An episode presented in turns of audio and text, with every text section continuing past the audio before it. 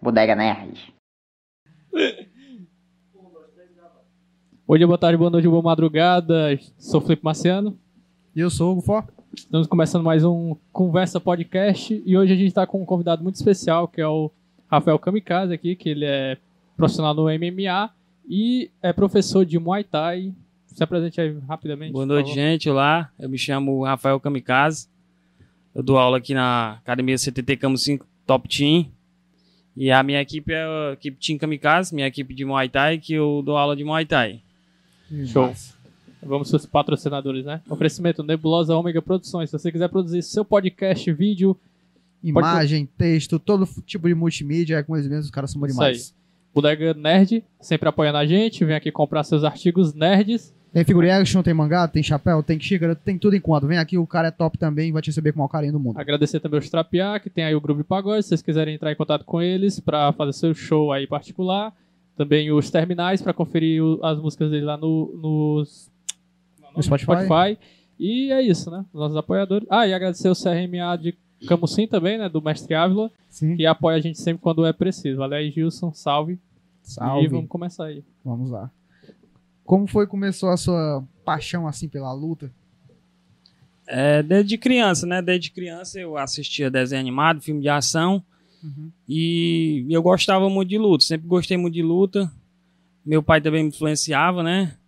E daí começou a paixão.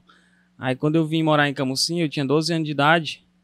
Aí louco pra entrar em uma academia, praticar alguma coisa, mas a única que eu encontrei de graça foi a capoeira. Lá no projeto ABC que tinha capoeira de graça, eu morava perto, né? E aí comecei a treinar a capoeira. Tinha outras modalidades na cidade já. Já tinha jiu-jitsu, tinha ka- karatê, outras modalidades. Mas eu comecei na capoeira com 15 anos. Eu comecei na capoeira. Daí treinei ainda 6 anos na capoeira. Quando chegou um cara lá no projeto também para dar aula, para dar um curso né, de defesa pessoal. E eu me inscrevi nesse curso.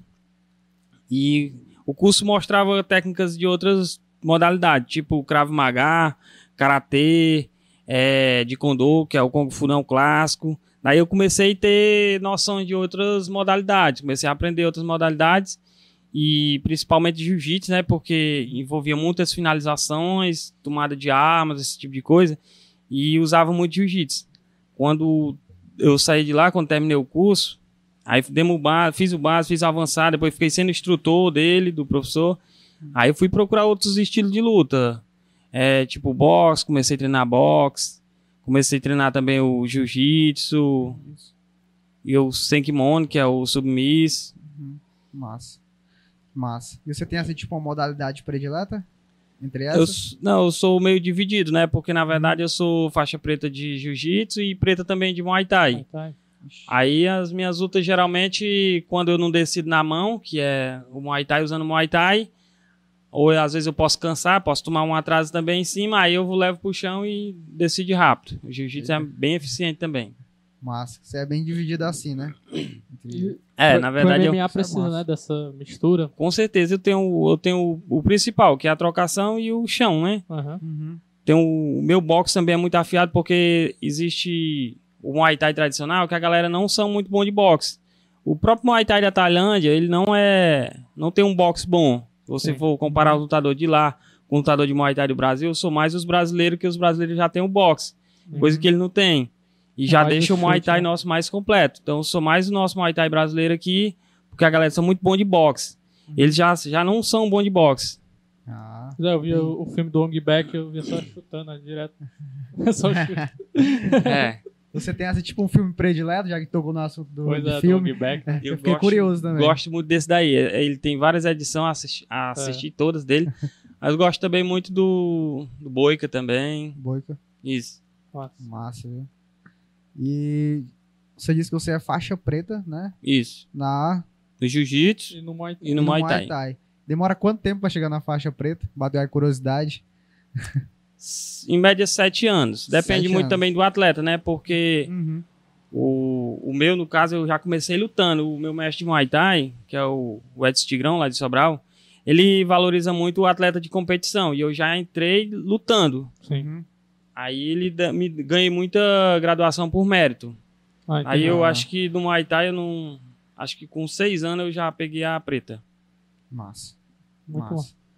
E, aí quando a gente vai ver, tipo, o karatê, né? Demora tanto, né? Chegar na faixa é, preta. né? karatê a gente se espanta, porque demora. É, demora realmente. demais, né? Assim, eu vejo gente. Eu conheço até uma menina aqui de grande que ela até canta. Dá até pra chamar ela pro podcast. Uhum. Que ela faixa preta. Acho que foi esse ano, foi ano passado. Desde criancinha ela, ela faz. Entendeu? Pra tu ver, né? É engraçado. Ela deve, ter uns, ela deve ter uns 20 anos. Uma Caramba. coisa que existe muito no Brasil hoje é que no Brasil, se você for analisar, lá na Tailândia, o Muay Thai não existe nem graduação. Sim.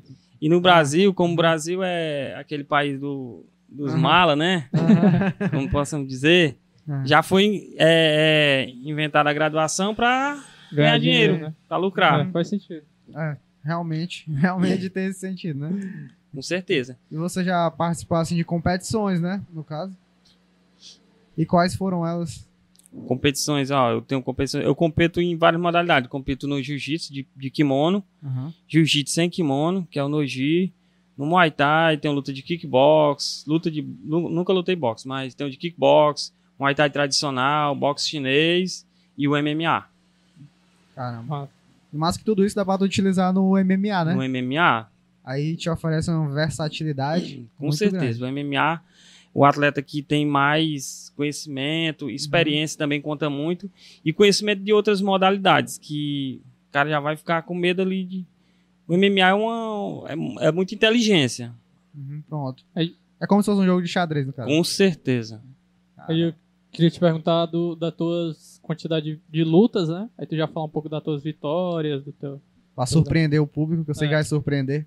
Quem Bom, não lhe conhece, no caso. Na verdade, eu tenho 30 lutas ao todas. Fechou o número 30, ficou fácil de, de saber. Mas eu ficava contando nos dedos, anotava no caderno, mas Uhum. eu fechei as 30 lutas no final de 2019, eu acho. Sim. Foi 2019, eu fiz a, a última luta de Muay Thai, kickbox, no fim do ano, e ganhei o cinturão. Aí eu tenho dois cinturão, Massa. que é um de MMA e um de Muay Thai. Show. Massa. Eu queria ver isso aqui. Ou era pra não ter trazido, né? Tava tão perto assim, aqui, né? eu esqueci de é. trazer. Bem pertinho aqui da academia, ó. Da Ah, próxima poxa. vez a gente chama e. É, me chama a próxima vez, se você quiser vir. Já traz, for né? aí, certeza. aí dá Tu- certo. Tu, tu já teve uma luta aqui em Camusim, né? Pra, foi pra defender teu cinturão, foi? Foi. Na verdade, eu não tenho muita sorte para lutar em Camusim. Eu tenho, um- acho que umas cinco lutas em Camusim. A, a, as minhas duas derrotas que eu tenho no MMA foram em Camusim. E uma derrota no Muay Thai também foi em Camusim. Que tem um olho grande aí? Alguém mandando um olhão pra ti? Sei lá, cara, parece assim coisa, É porque né? quando tá em tá casa né? fica. Eu não tenho sorte. E, e a, eu fiz uma luta de MMA. Eu perdi, né? Eu perdi o cinturão. Eu fiz a defesa do cinturão aqui, perdi. Aí fiz num. Depois eu fiz outra luta aqui pra me credenciar pra lutar pelo cinturão. E foi dureza. A luta foi muito dura mesmo. Caramba. Foi dureza. Foi uma da- das que eu mais sofri em toda a minha vida. Mas aí eu consegui ganhar. E aí me credenciei pra lutar o cinturão. Fui lá, peguei o cinturão com 24 segundos, se eu não me engano. Não peguei um, um arranhão. Caramba. Daí dá pra você Eu- eu perceber vi- que, que é é, azar, né? Pois é, eu vi até vídeo no teu Instagram mesmo, de luta assim que é Sim. um piscar de olho. Eu fiquei até pensando assim, caramba. Aí eu fico pensando no público, eu não, eu não sou, eu não consumo, né? Tanto, tanto é, assistir luta. Eu fico pensando se o público gosta mais quando tem o nocaute logo ou eles gostam mais que se estenda a luta, sabe? Eu, particularmente, eu gosto, eu gosto de ver a luta um pouco, né? Eu gosto de ver uma luta bem, bem parelha, bem trocada. Mas Uhum. ficar, a gente fica esperando toda hora o nocaute. Uhum. Às vezes, quando chega no final que não aparece nocaute, a gente, puta que pariu, fiquei até agora esperando. né? É, fiquei até agora esperando, achando que ia dar nocaute, dois caras na mão pesada, e aí não aconteceu. E se, e se falando em mão pesada, eu me considero um cara que na minha categoria, ó, você não vê nem no UFC, cara, de. Eu tenho um luta de 57, tenho três lutas de 57. Sim. Todas as três decidi rapidinho. Duas nocaute e uma finalização. Eu tirava os caras ali pra nada no 5-7. Daí eu peguei e pedi o mestre Grão pra lutar na categoria de cima, que os caras não tava nem dando tempo suar, né? Aí fui pra categoria de 61. No 61 também eu tenho vários nocautes, várias finalização. Isso é coisa que na categoria de 61 você não vê nem no UFC, os 61 Uhum. nocauteando. Os 5-7, muito menos. Uhum. Você vê que teve a luta agora no UFC aqui do. Do Deus da Guerra lá, que é o Daiko, né? Uhum. contra aquele mexicano. Cinco rounds de porrada, os caras se metralhando de porrada e não saiu nocaute. Haja resistência, né? É, com certeza. Daí você vê que eu não tenho um é, é, tamanho, não sou grande, mas tem mão pesada, que a minha luta, a maioria são decididas por nocaute. Aí no, no MMA, no caso, é 12, 2-1, né? Isso, 12 vitórias, duas derrotas e um derrotas. empate. Aí tu falou que, que as tuas derrotas foi as duas aqui em Camusim ou foi... Foi Não, um aqui em muito Camusim. Foi, as duas foi no Camusim, Ah, as duas de caramba. MMA. Foi. Caramba. A, a- a minha estreia de, de É, MMA eu é fiz aqui, a minha é estreia. psicológico, às vezes pensar assim, não, eu tô em casa, eu vou relaxar. Talvez, né? Aí a segunda foi, foi tipo um, uma, uma excesso de confiança. Eu tava muito Ah, confiante. Eu tinha visto o Uhum. adversário lutando. um, Just, é, subestimei o cara, Uhum. entendeu? Tava muito confiante. Daí no dia da luta eu passei o dia vendendo ingresso. Tava nem aí, achando que quando chegasse a noite eu ia ganhar rapidinho. Foi aí. Mas aí eu subestimei o cara demais. Também eu vinha. É engraçado, porque tudo bem que tu subestimou, mas o cara talvez estava com sangue nos olhos, né? Tipo, pensando assim, eu tenho que vencer, eu tenho que vencer, Talvez né? tava te estudando dia e É, noite lá de pela noite, né? televisãozinha. E Era. aí ele, É. ele, ele deve ter ganhado nisso aí, né? Nessa, nessa parada de ver que, o, que, o, que quem ele tava lutando era mesmo um grande Sim. desafio, né? Aí Sim. Isso até é interessante, né? Já Que era, acontece, minha, né? já era a minha segunda defesa de cinturão que eu ia fazer. Eu fiz a primeira de boa, com três Uhum. minutos ali eu finalizei. O cara é um monstro, um cara animal mesmo. Uhum. Finalizei o cara. E eu vinha, minha confiança só, só aumentava. Uhum. Ah, Mas aí esse de lá eu quebrei a cara, né? Porque eu subestimei o cara. Literalmente. Eu vi uma pergunta assim, eu lembrei do. Eu lembrei daquele meme lá, porque é do. Que são dois, dois lutadores de boxe brasileiro, que é o Todo Hum. Duro e o. E o. Ixi, esqueci o nome do outro.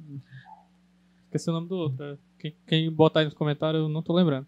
Eles são assim, eles sempre lutam, são rivais, né? Eles Hum. sempre lutam assim, um ganha, outro ganha. Tu tem algum rival assim na luta, tipo um cara que, que sempre. Aquela rivalidade na amizade, né? Que sempre se é, gosta de se enfrentar e tal. Na verdade, aqui no Ceará, a gente estamos entre nós três, né? É, sou eu, o número um, que é o dono do cinturão. Uhum. Tem o Lucas Cangaceiro, que foi o que me derrotou uma vez, né? Sim. E tem o Joel Pitbull também, que fica ali como terceiro ali, que já lutou com nós dois, mas perdeu pro dois, mas que também é um atleta muito, muito duro. Massa. Que massa. E aí, no caso, qual tu julga assim? Se tu for pra escolher é, um atributo que melhor se encaixe na tua personalidade de luta, tu acha que tu é mais resistente ou mais veloz? Eu acho que eu sou mais veloz. Mais veloz. É, isso, na, minha, na, na verdade, eu, eu não tenho muito, muita resistência. Minha resistência é pouco. Eu tenho alguns problemas de saúde, tipo, eu tinha asma quando era criança, tenho sinusite, e todas as lutas, preparação é, o- é o pior pra mim. Uhum. Às vezes eu adoeço na preparação. É o mais difícil é eu me preparar. E também tem o trabalho, né? Que eu trabalho de pedreiro. Quem me conhece sabe que eu trabalho de pedreiro. Passo o dia inteiro no sol, desidrata muito. Sim. E mais compensação vem a, a mão pesada, né? Ali carrega tijolo, bota força, levanta saco de cimento. Daí vem. Deu o negócio da mão pesada também, né? Que massa. No- e no caso da tua velocidade aí, ela aumenta até teu ataque, né? Certeza. Que a velocidade aumenta consideravelmente o ataque. Aí E em assim- todas as minhas lutas eu, eu considero Hum. esse, esse monte de vitória, eu considero como é, a experiência, né? A experiência conta Uhum. muito. Uhum. Eu assim, treinando do- o, qual foi o evento, assim, o maior evento que tu já foi, assim, que tu já lutou? Foi o Chotô Brasil. Hoje talvez ele não seja, ele não tá sendo nem, mais nem transmitido pelo combate, mas a- o ano até, o, até 2020 ele era o maior do Brasil. Nossa. Chotô Brasil. Era o meu sonho, né? Lutar lá. E foi até engraçado como eu consegui entrar lá, porque o meu cunhado conheceu o meu patrocinador, que me levou, né? Já me colocou diretamente dentro do evento. Sim. Todo mundo ficou abismado ali sem entender como eu consegui entrar no evento. Não, nu- nunca tinha nem andado lá no Rio, né? Foi a primeira vez que eu andei de avião, a primeira vez que eu fui pro Rio. O meu cunhado conheceu o meu patrocinador aqui, o seu Pedro Atum. Ele conheceu ele ali na, no Cais, né? Uhum. E aí ele tava falando de luta lá, pedindo pra filha dele comprar o ingresso pra ele assistir o UFC Rio, que o UFC Rio ia ser um dia após o Chotô. Uhum. Aí eles pegam pra trazer o público todo ali pro Rio, né? E aproveita aquele público que vem de fora pra tá todo mundo lá assistindo o Chotô. E, e isso vai criando alguns olheiros, né? Porque o Chotô é um exportador de atleta lá pro UFC. Sim. E aí também, meu adversário tava focado nisso, né? Doido pra entrar lá no UFC também, que ele era um atleta que já vinha de duas luta internacional, fora do Brasil. Caramba. E aí, quando. Seu Pedro tinha um, um funcionário lá dentro, né? Que é um faixa preta do Dedé, o Conrado. Uhum. Aí ele foi, mandou meus vídeos pra ele. Eu, assim, no outro dia eu fui lá, conheci ele, mandou meus vídeos pro Dedé e disse assim: Cara, ele tem nível pra lutar aqui. Aí foi. Eu tinha feito uma defesa de cinturão, tava com duas semanas que eu tinha lutado. Uhum. Não era nem pra mim estar lutando, né? Mas aí pela Uhum. oportunidade. Era um sonho que eu ia realizar, porque desde o início da minha carreira, o povo me perguntava, tu, assim, qual o teu sonho? Tu pretende chegar no UFC do jeito que tu tá subindo? E eu, não, acho que o UFC é muita coisa pra mim. Acho que eu não... Já tô... A minha idade já, já tá avançada, acho que... Eu tô crescendo muito, né? Vamos ver, mas eu não pretendo. Não é o Uhum. meu, meu foco, não sei, nunca foi o UFC. Sim. Uhum. Mas eu queria lutar pelo menos o Shoto Brasil, que, que é um evento top que eu acompanho desde criança. E eu queria chegar pelo menos lá. E aí deu certo, né? Graças a Deus. Graças a Deus. Massa. E como é que foi tua experiência lá? É, a luta. Cara, foi a minha melhor experiência da, da minha carreira. Conheci o meu ídolo, que é o Zé Aldo, que desde criança que eu me inspiro nele. É, se você ver minhas sequências de Muay Thai, a maioria é- é- são dele. Uhum. Eu me inspiro muito nele. E aí que cheguei lá, foi a primeira cara que eu vi foi a dele, né? O Conrado lá já sabia que eu era fã dele. Aí, macho, eu soube que tu é fã do, do Aldo. Eu disse, sou, mas. Aí depois vem aqui, eu tenho uma surpresa pra ti. Aí subi um, umas, umas 150 escadas só. Aí chega, chega lá, que é em cima do morro, né? Aham. Chegamos lá, ele tava treinando lá, desmontando tatame, um cara super humilde. E era exatamente o que eu, que eu esperava dele, né? Aham. Aquela pessoa humilde, atencioso, carinhoso. Comigo me atendeu super bem, fez vídeo comigo, foto. E foi um sonho, cara, realizado. Conheci mais atletas lá do UFC, toda. Tinha muita gente lá do UFC. Foi um sonho, cara. Foi a melhor viagem da minha vida, essa viagem. Massa. E no caso, tu inspirava nele mais pela, pelo estilo de luta dele e tudo mais, ou pela história de vida, ou os dois? Os dois, os dois, assisti o filme dele. os- Sempre fui fã dele, né? Fenomenal. É, porque ele, desde o início da carreira dele, eu acho que ele vinha invicto e ele arrebentava, justamente no Shoto. Ele, ele cresceu ali, arrebentava todo mundo e eu assistia, não perdi um episódio do evento. E ele era destruidor. E quando ele entrou no UFC, ele já veio com o cinturão de outro evento, que eu não me recordo o, o nome. Quando ele veio pro UFC, ele já veio direto para disputa de cinturão, já ganhou logo. E, e eu era a minha inspiração, sempre foi ele. Massa, massa. E a tua luta lá, tu pode dar uma, uma, uma pauta como é que foi, mais ou menos, lá no show? É, eu, eu- até aí, até o momento, né, eu tava Uhum. vivendo um sonho. Até, até chegar lá, tava vendo um sonho. Pra mim, eu não ia nem lutar. Tanto que eu perdi o peso ali rapidinho, viajando, vi- perdi o peso, cheguei lá, bati o peso tudo direitinho. Uhum. Nunca tinha feito sauna também, cheguei lá, tinha uma sauna pra mim. Faltava um quilo e pouco, perdi em meia hora. Pra mim, eu tava sonhando ali ainda. Conheci o Zé Aldo, não tava nem. Pra mim, nem ia lutar. Mas aí, quando Tá chegou a férias, né? noite, era. Quando chegou depois da pesagem oficial, começou a cair a ficha. Eu, pô, vou lutar com um cara duríssimo. Aí, a última luta que eu vi, ele quebrando o braço de um cara lá. Caramba. Esse cara muito experiente. Ele não tinha um, um cartel tão, tão, Uhum. tão bom, mas vinha de uma equipe forte, né? E, o meu, e na verdade, meu Sherdog também não tava. Tinha acabado de fazer meu Sherdog. Aham. Eu tinha mu tenho muita luta amadora e luta que também não foi é, atualizado, meu Sherdog ainda. Eu não, Sim. não conversei com as pessoas certas, não consegui atualizar ainda. Uhum. Mas eu tenho tudo a papelada em mão, tenho tudo gravado. Uhum. Todas as lutas eu tenho gravada. E eu pretendo ainda atualizar meu Sherdog. Hoje tá muito difícil, né? Aí, voltando lá pro, pro Shoto. Aí o cara, eu acho que eu vim aqui só pra perder mesmo. Já tava negativo. É, já cheguei negativo. Eu- o cara aí é fera, mas o cara luta igual mesmo. Em, luta em alto nível. Eu nunca, acho que eu nunca lutei desse nível. Nosso Mas- nível lá do Ceará eu acho tão baixo, mas. Mas lá no, no- no Ceará a gente é um comedor de rapadura. Enquanto esse cara não me finalizar, eu achava que ele ia me finalizar, né? Enquanto ele não me finalizar, eu vou estar batendo nele. Mas tá Uhum. com esse tipo, já tava em mente. Ou eu finalizo ele, ou ele me finaliza. Mas por pontuação não vai. Isso, eu achava que ele ia me finalizar. E se ele não Aham. me finalizasse, enquanto eu tentar me sair, meter a P, meter a porrada. Massa. Que é o que a galera gosta é de porrada, né? A galera gosta Uhum. de ver a trocação. É. E aí ele me derrubou logo rapidinho, ele me derrubou e me botou no chão. Isso no primeiro round, né? Isso, ele acertou uma joelhada no meu nariz, me botou no chão e eu nunca tinha lutado valendo Caramba. cotovelo. Foi a primeira vez que os eventos aqui do Ceará, do Nordeste, não, não uso cotovelo. É raro um evento usar o cotovelo. Uhum. E aí lá eles usam a mesma regra do UFC, né? E o meu medo, quando eu caí no chão, meu medo era da regra. Quando chegou lá no camarim, o juiz pegou, foi lá e falou que valia cotovelo. Vixe, mas eu tô lascado. Nunca lutei valendo. Aí quando eu caí, tomei umas duas na cabeça. Mas aí também não foi grande coisa, não. Resisti Uhum. por ali. Resisti por ali. E ele ganhou o primeiro round, mas não foi essas coisonas. Uhum. Aí eu acordei, segundo round. Acordei pra luta. Comecei a trocar, evitar que algumas quedas. E bati muito. Como eu bati muito no segundo round, eu virei, eu ganhei o segundo round. Sim. Eu andei bem perto do nocaute. Acho que foi no segundo round, andei muito perto do nocaute. Acho que mais três segundos eu teria nocauteado. Caramba. Mas aí acabou o round. Eu fiz uma, uma, uma série de finalizações. Eu saí de uma homoplata para um triângulo. Deu um. Não, comecei no armlock, fui para homoplata. E depois terminei no katagatame. Aí eu escutei o 10 segundos bater. Quando o 10 segundos bateu, não vai dar tempo. Eu soltei daqui o golpe. Comecei a bater, bater. Ele se entregou. Quando o juiz ia terminar, aí o tempo acabou do segundo Olha round. aí. Aí voltei pro terceiro muito cansado. Cara, eu não tava acreditando, mas eu posso ganhar essa luta. Aí caiu a ficha, parti pra dentro. Aí tudo sob controle. Aí eu vou mudar de estratégia. Ele não tá esperando, eu vou botar ele pra baixo. Consegui, que ele não tava esperando, né? Botei ele pra baixo, mas ele não tem um chão tão. tão essas coisas, não. meu chão também é bom. Aí o- os comentaristas começaram a me A elogiar nesse né? momento, né? Começaram a me elogiar Massa. achar que eu não tinha jiu-jitsu pra competir com ele. Uhum. E a luta foi fluindo e eu ganhando, eu ganhando. Aí quando a gente subiu, uma... faltando 12 segundos, ele conseguiu me derrubar e terminou a luta montado. Daí ele virou o resultado e o terceiro round ficou empate. Putz. Aí a luta foi empate. Isso aí, esse Caramba. empate, né? Mas foi aquele empatezinho com gol de vitória. O meu patrocinador, o importante é que ele ficou muito feliz com o resultado, Uhum. ficou muito alegre. E foi um empate com gol de vitória, né? Uma luta assim bem acirrada. Acirrado, né? Bem acirrada. Eu Nossa. nunca tinha passado, nunca tinha lutado três rounds, até esse momento. Depois dessa luta, aí eu fiz uma aqui em Camusim, que eu lutei três rounds também, outra duríssima. Aí Aqui em Camusim é Aqui é osso pra mim. né? É osso pra mim tá aqui. Parece que eu... tem uma coisa contra mim aqui.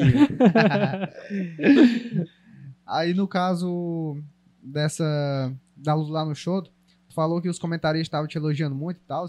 E vocês ficam escutando, tipo, os comentaristas? Não, isso meio da já luta? foi eu assistindo depois. Ah, né? Sim, eu né? assistir depois. Ah, sim, que massa. Até o momento eles estavam elogiando só o atleta da casa, que era do Rio, era uma, uma equipe boa, e eles talvez estivessem me colocando lá achando que o cara lá estava sendo visualizado pelos a comissão do UFC, né, que tava tudo ali, e ele podia surgir uma vaga para ele naquele evento, né? Mas quebraram a cara. E você também quebrou a cara dele. Com certeza. Saem bem machucados os dois. Poxa. E aí, no caso, você acha que tem tipo uma. Na luta mesmo, no MMA, você acha que tem uma puxação de saco assim pra um cara que ele é. que ele já lutou fora, coisa do tipo? Com certeza, se você for analisar hoje em dia, aquele cara que vende que vende mais luta sempre é o favorito. A gente vê isso no UFC, né? Porque acho que o McGregor é o atleta que mais que mais vende luta no UFC. Então é o atleta que ele luta com quem ele quiser ali, luta a data que ele quer, porque ele é o cara ali dentro. Ele sabe vender luta, ele sabe como fazer o negócio. Uhum. Então aquele cara é mais caladinho, não vende tanta luta, né? E aí aquele cara acaba se tornando o favorito dos, dos eventos, do, Por, esporte. por mais que, que seja um esporte, ainda tem a parte do show, né? Da, da Sim. galera se interessar, né? E as- E lá tem as apostas também, né? Uhum. Tem as bolsas de aposta. Por isso que Aí WWE é muito. Assim, WWE domina muito, né? No, no setor de, de É luta. porque o é só entretenimento show, pô. também é um show, né? É só- acredita não, que eu não perdo meu tempo assistindo? É só show, pô, aquilo ali. Não, Não. Nem, É, nem, sim, nem sim. compara, não. É uma a encenação total, é, a é encenação e história, que eles montam uma historinhazinha É. ali. Joga até pros bastidores, acredita? Briga dos bastidores. É só um show, ator. na Os caras verdade. são né? bons atores. Eu sou mais É assistir um, um filme show de ação. fingi- fingindo. É, pois é. É mídia. é- É Eu mídia. adoro os filmes É. do, do, do The Rock, do John Cena, mas ver Ah, eles sim, é. assistindo lá, lutando lá, eu não perco meu tempo. Quer falar alguma coisa, editor? Ah, eu esqueci agora. Eu ia perguntar pra ele aqui. Ah, sim, a questão dos olheiros, né? Que tava falando aí. É, normalmente, pro cara ir pro UFC, é du- durante lutas mesmo que oco- ocorrem assim, aí tem os olheiros. Aí se o cara for bom, eles levam? Como é que funciona? Com certeza. Tem os, tem os intercâmbios, né? Tem os intercâmbios que, que são professores, que já tem atletas lá. E também tem os eventos que credencia, né? Tipo, o UFC, ele fica ali de olho ali naquele evento que hoje no Brasil é o Futuro e o Shotou. Eles ficam de olho naqueles eventos ali, em todas as edições. Geralmente, dali, se ele for tirar, ele vai tirar o dono do cinturão, que é o campeão, vem invicto. E aí tem os maiores, né? Eles vão Atrás aí, daqueles atletas Esses olheiros são brasileiros mesmo ou não? É uma comissão de fora ou é aqui interno mesmo? misturados, né? É misturado, né? Isso. Uhum. Nossa. E você detém cinturões, né, atualmente? Isso, eu tenho o cinturão de, de MMA Uhum. do Extreme Fight, que é o maior dessa região norte, né? Uhum. Inclusive, pra mim, é o maior do, do Nordeste. Massa. E é o, a- o evento que valoriza o atleta, evento grande, tem muita visibilidade. E tem um de Muay Thai também.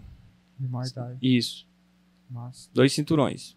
Dois cinturões. E é muita história, né, que tem pra contar. Muita história, muita luta. São 30 ao total. São 30. 15 de Muay Thai, 15 de MMA. Uhum. Muita história. E teve uma luta assim que tu jogou muito fácil. Tipo, tu entrou, tu já, pá, primeiro round, nos primeiros segundos, já matou a Tem, pau. tenho, eu tenho nocautes. Eu tenho nocaute, tenho um nocaute com 24 segundos. Inclusive foi a, a- quando eu recuperei o cinturão, foi 24 segundos. Uhum. Tem um nocaute com 22 ou é 16 segundos. Cara, Tem um finalização com 40 e poucos segundos. Tem- Pra ter uma ideia, eu, até o evento do Shotô foi a antepenúltima luta minha de MMA. Eu nunca tinha lutado três rounds. sim. Foi o primeiro que eu lutei três rounds. Depois eu passei, lutei outra luta que eu lutei três rounds de novo. Mas o resto tudo era decidido comecinho. Já no primeiro, né? Tua luta parece ser mais assim pra bater recorde. É no stand finaliza o cara, É, né? Dessas 24 segundos só deu tempo pro cara colocar o cinturão, né? Não, aí, tu. Não, é seu não. Pegou de volta. E teve alguma vez assim que, partindo pra um- uma coisa mais séria assim, teve alguma vez que tu pensou assim, pô, não vou parar com isso, não vou querer continuar com isso não. Teve sim. Quando eu perdi meu cinturão aqui em Camusim, eu perdi a visão do olho durante o dia inteiro, fui enxergar no outro dia. Porque como eu lutei com canhoto, eu, era, eu nunca tinha lutado com canhoto. Ele, fi- eu fiquei, eu gosto muito da meia guarda, que é uma posição lateral, e da meia guarda eu uso outras outras passagens, eu consigo sair fácil.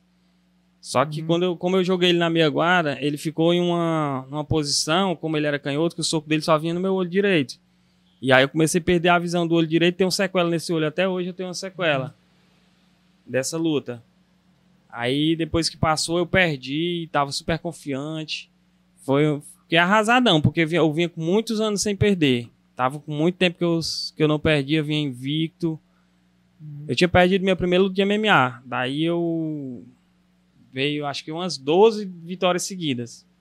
Aí quando eu Uhum. perdi, fiquei todo machucado, vários dias com o meu olho roxo ainda, todo vermelho. Uhum. Aí fiquei daquele jeito, querendo desistir, mas rapidinho eu voltei. Uhum. Agora, quando chegou a pandemia, eu fiquei assim quase com depressão no começo, que a gente não podia abrir as academias.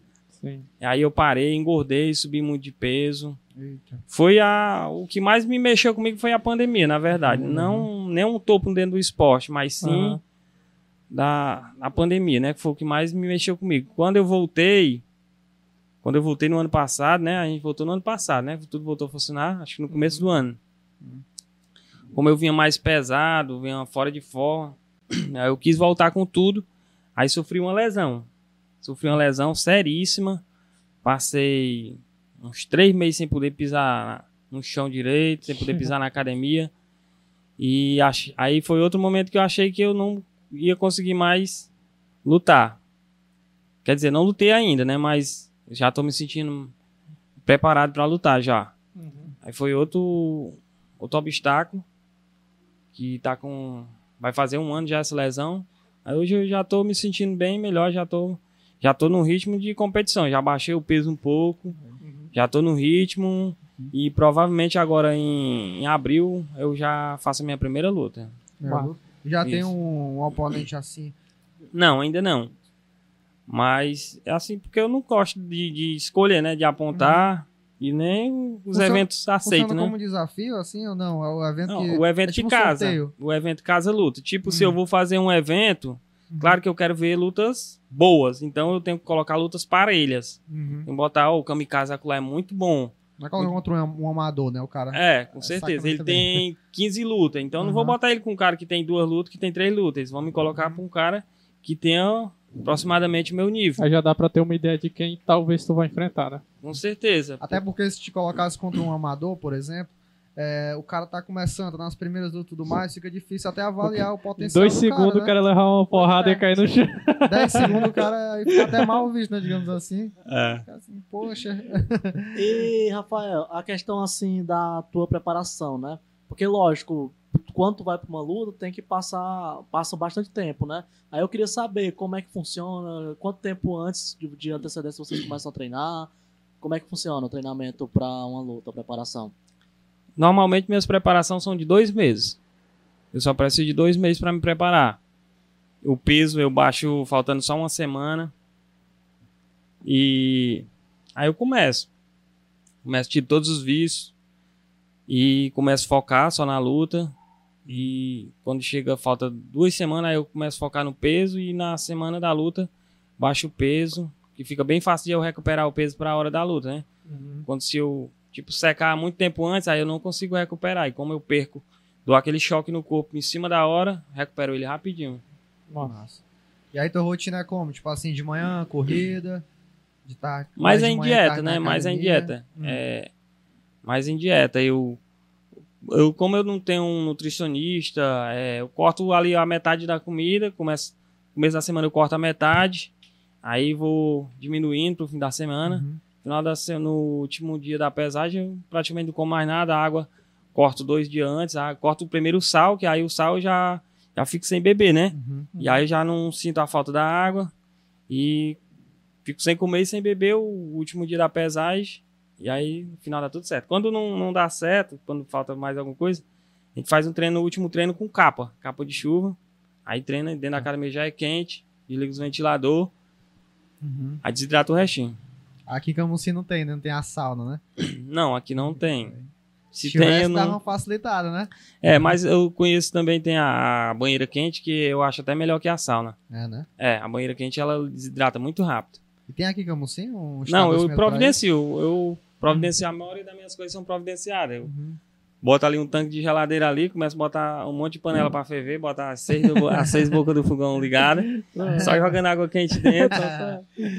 Começa, entra dentro da banheira e manda botar água quente. É rápido e muito eficiente.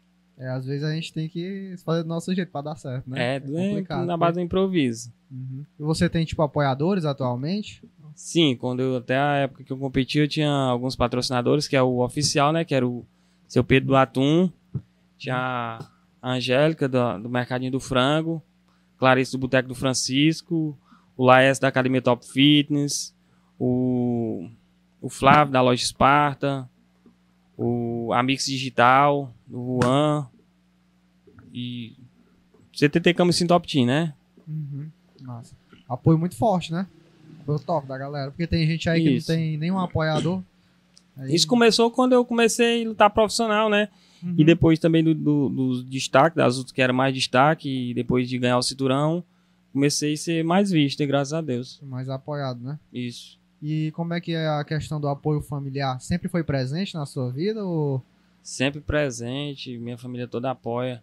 Tinha o meu irmão que começou a treinar comigo também, que hoje não tá mais podendo treinar, mas a família sempre apoiou. É essencial, né, cara? Essencial. Sempre fui a, ali uma base forte ali. Nossa. Graças a Deus. E no caso. ah, até seu pai também lhe apoiava, né? Que você tava falando a sua. Isso, quando sua eu história. criança, ele foi o maior influenciador, né? Ele me influenciava Uhum. quando criança, mas não chegou a ajudar de uma certa maneira, mas já influenciava eu a, a lutar, né? Uhum. Já me ensinou a, a- influenciou, já, já disse o que, que eu tinha que gostar. Daí eu Uhum. comecei a gostar e praticar. E no Tu- caso das modalidades assim, tipo, qual foi a mais complicada de aprender e qual foi a mais fácil? Fácil mesmo não tem nenhuma, né? Todos são difíceis, Uhum. mas o jiu-jitsu é a modalidade mais difícil que eu acho. A mais complexa, né? Pra mim é a mais completa que Uhum. Que pro atleta, se ele não souber chão pro MMA, ele nem precisa nem ir, porque ele já vai derrotado. Porque querendo ou não, você vai cair uma hora. Você pode até escorregar e cair. E aí, se você não souber se defender no chão, melhor você nem lutar. É o essencial pro MMA é o jiu-jitsu. Eu sempre começo minhas lutas em pé, dou aquele showzinho ali em pé. E só que eu não gosto de correr muito risco, né? Quando eu vejo que o negócio tá é arriscado, porque trocação é uma hora que você tem um botão que desliga, que é o queixo, né? Uhum. Tem um botão ali que se acertar, você vai pra lona. Então, não gosto de arriscar. Eu gosto de ficar ali um showzinho, dar um showzinho ali em cima, mas não gosto de correr muito risco. Aí boto pra baixo e fica bem mais seguro Mas e faço o serviço direitinho. É dar uma descansada, né? Ou não, não tem descanso. Não tem descanso, não. é só porrada, né? É. Descansar é pior. Se você derrubar, se você não, não, não agredir, não, Uhum. não, não tiver reação no chão, não tiver movimentação, o juiz manda levantar. Ah, tem isso. Assim, tu, tu falou que, tu, falou que, que tu, com- é, se interessa muito pelo MMA, até tu é lutador profissional, né? E, e assim, se tu não fosse pro MMA, porque a gente viu pela tua história que tu aprendeu várias artes marciais, né? Mas se fosse pra escolher uma, assim, tu acha que, tu, assim, olhando pra trás, qual seria que tu, tu acha que tu, tu embarcaria pra Mas- profissional? Modalidade de luta, Sim. o Muay Thai. Até porque eu tenho a metade da minha luta são de Muay Thai, né? Uhum. Mas eu compito em todas as modalidades. Eu compito no Jiu-Jitsu também. Tenho vários títulos. Tenho, inclusive, um de campeão mundial de Jiu-Jitsu também. Sem, sem kimono. Massa. Massa, viu? Um é. histórico fabuloso aí. A galera pode também é, ver tuas lutas no YouTube. Tem, a maioria das minhas lutas de MMA tem no YouTube. Tem no YouTube, né? E também tem pode também. seguir no Instagram, né? Pra te acompanhar, mais novidades e tudo mais. Só bota lá Rafael Matos. Massa, massa. E, e assim, olhando pra tua carreira, tu já tem uma ideia de quando é que tu pensa em parar ou tu nem pensa nisso? Não, não penso em parar. Eu penso assim, enquanto eu tiver saúde, eu quero competir. Eu só sinto ali o prazer em estar no Uhum. esporte. Na verdade, eu nunca quis ser professor. Eu digo Uhum. sempre digo para meus alunos, macho, vocês. Eu nunca quis ser professor, eu sempre quis ser competidor. Meu negócio é competir. Se for para mim ficar só dando aula, eu nem venho para academia. Eu prefiro abandonar o esporte, que eu gosto de competir. Então, eu acho que eu vou ficar até até eu ti- tiver saúde, até o dia que eu tiver saúde, puder competir, eu tô dentro do esporte. Eles Legal. poderiam fazer uma modalidade só pro pessoal assim, Ah. mais velho, né? É, mais velho, né? É, Mas, mas até, mas aí tem, no, no jiu-jitsu tem. Acho que quando eu é. deixar de lutar MMA, eu pretendo lutar até o dia que tiver dando tudo certo. Quando Sim. começar a dar errado, porque eu acho que a idade atrapalha muito. Quando você passa dos 40, você fica com o queixo mais fraco, já foi tanta pena na cabeça, né? Aham. Você vai nocautear, já vi exemplo de gente que vai lutar acima dos 40, que pega uma pancadinha e já tá caindo. Uhum. Eu ainda acho meu, cor- meu corpo muito forte. Na verdade, eu me sinto assim, nunca tive tão forte quanto eu tô hoje, né? Eu tô com Uhum. 34 ainda.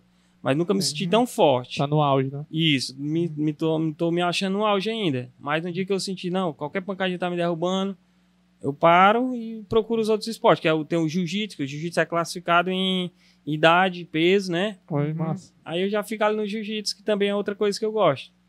Pra competir sempre, né? É legal ter esse tipo de pensamento, né? De sempre querer Sim. competir, né? É da hora. É, é massa mesmo. E no caso, assim, tipo, tu teve. Claro, todos temos momentos emocionantes nas nossas vidas, mas aquele momento que foi o auge pra ti de emocionante. O auge- a maior emoção foi a minha luta no Shoto, né? Que foi quando eu conheci meu ídolo. Foi a maior emoção pra mim.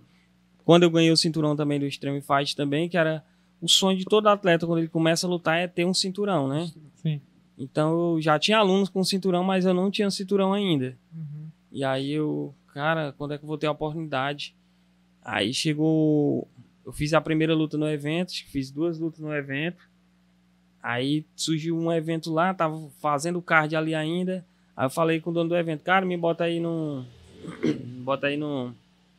Uma disputa de cinturão. Qualquer categoria aí, se não der pra- na menor, bota na maior. Queria muito disputar um cinturão, dar oportunidade. Uhum. Aí ele, cara, faz uma. Faz uma divulgação aí, pede pra galera pedir essa luta nas redes sociais. Aí ajuda, acaba divulgando o evento dele. Uhum. E aí rapidamente eu consegui manifestar o povo ali, o povo, todo mundo quer o Rafael no- na disputa de cinturão, quer o Rafael na disputa de cinturão. E o público é que manda, na verdade, Aham. né? É, É o público que é o, é o dono do evento. E o público queria eu no- na disputa de cinturão e me botaram e eu ganhei o cinturão. Pena que foi, eu tive que lutar com um próprio amigo meu de, de equipe. putz. Um, um ex-amigo de equipe, né? E a minha amizade ah, só aumentou depois da luta, mas foi chato, assim, durante a, todas aquelas provocações, aquela encarada, entrevista, tudo aquilo. Foi meio chato pra, pra toda aquela. Mas não enfraqueceu a amizade, não, né? Não, a amizade aumentou mais Essa, ainda. essa parte assim da provocação, ela é, Tu acha assim necessário ou é mais pela parte do show mesmo, tipo, pra. Faz parte do show, né? Faz parte do show.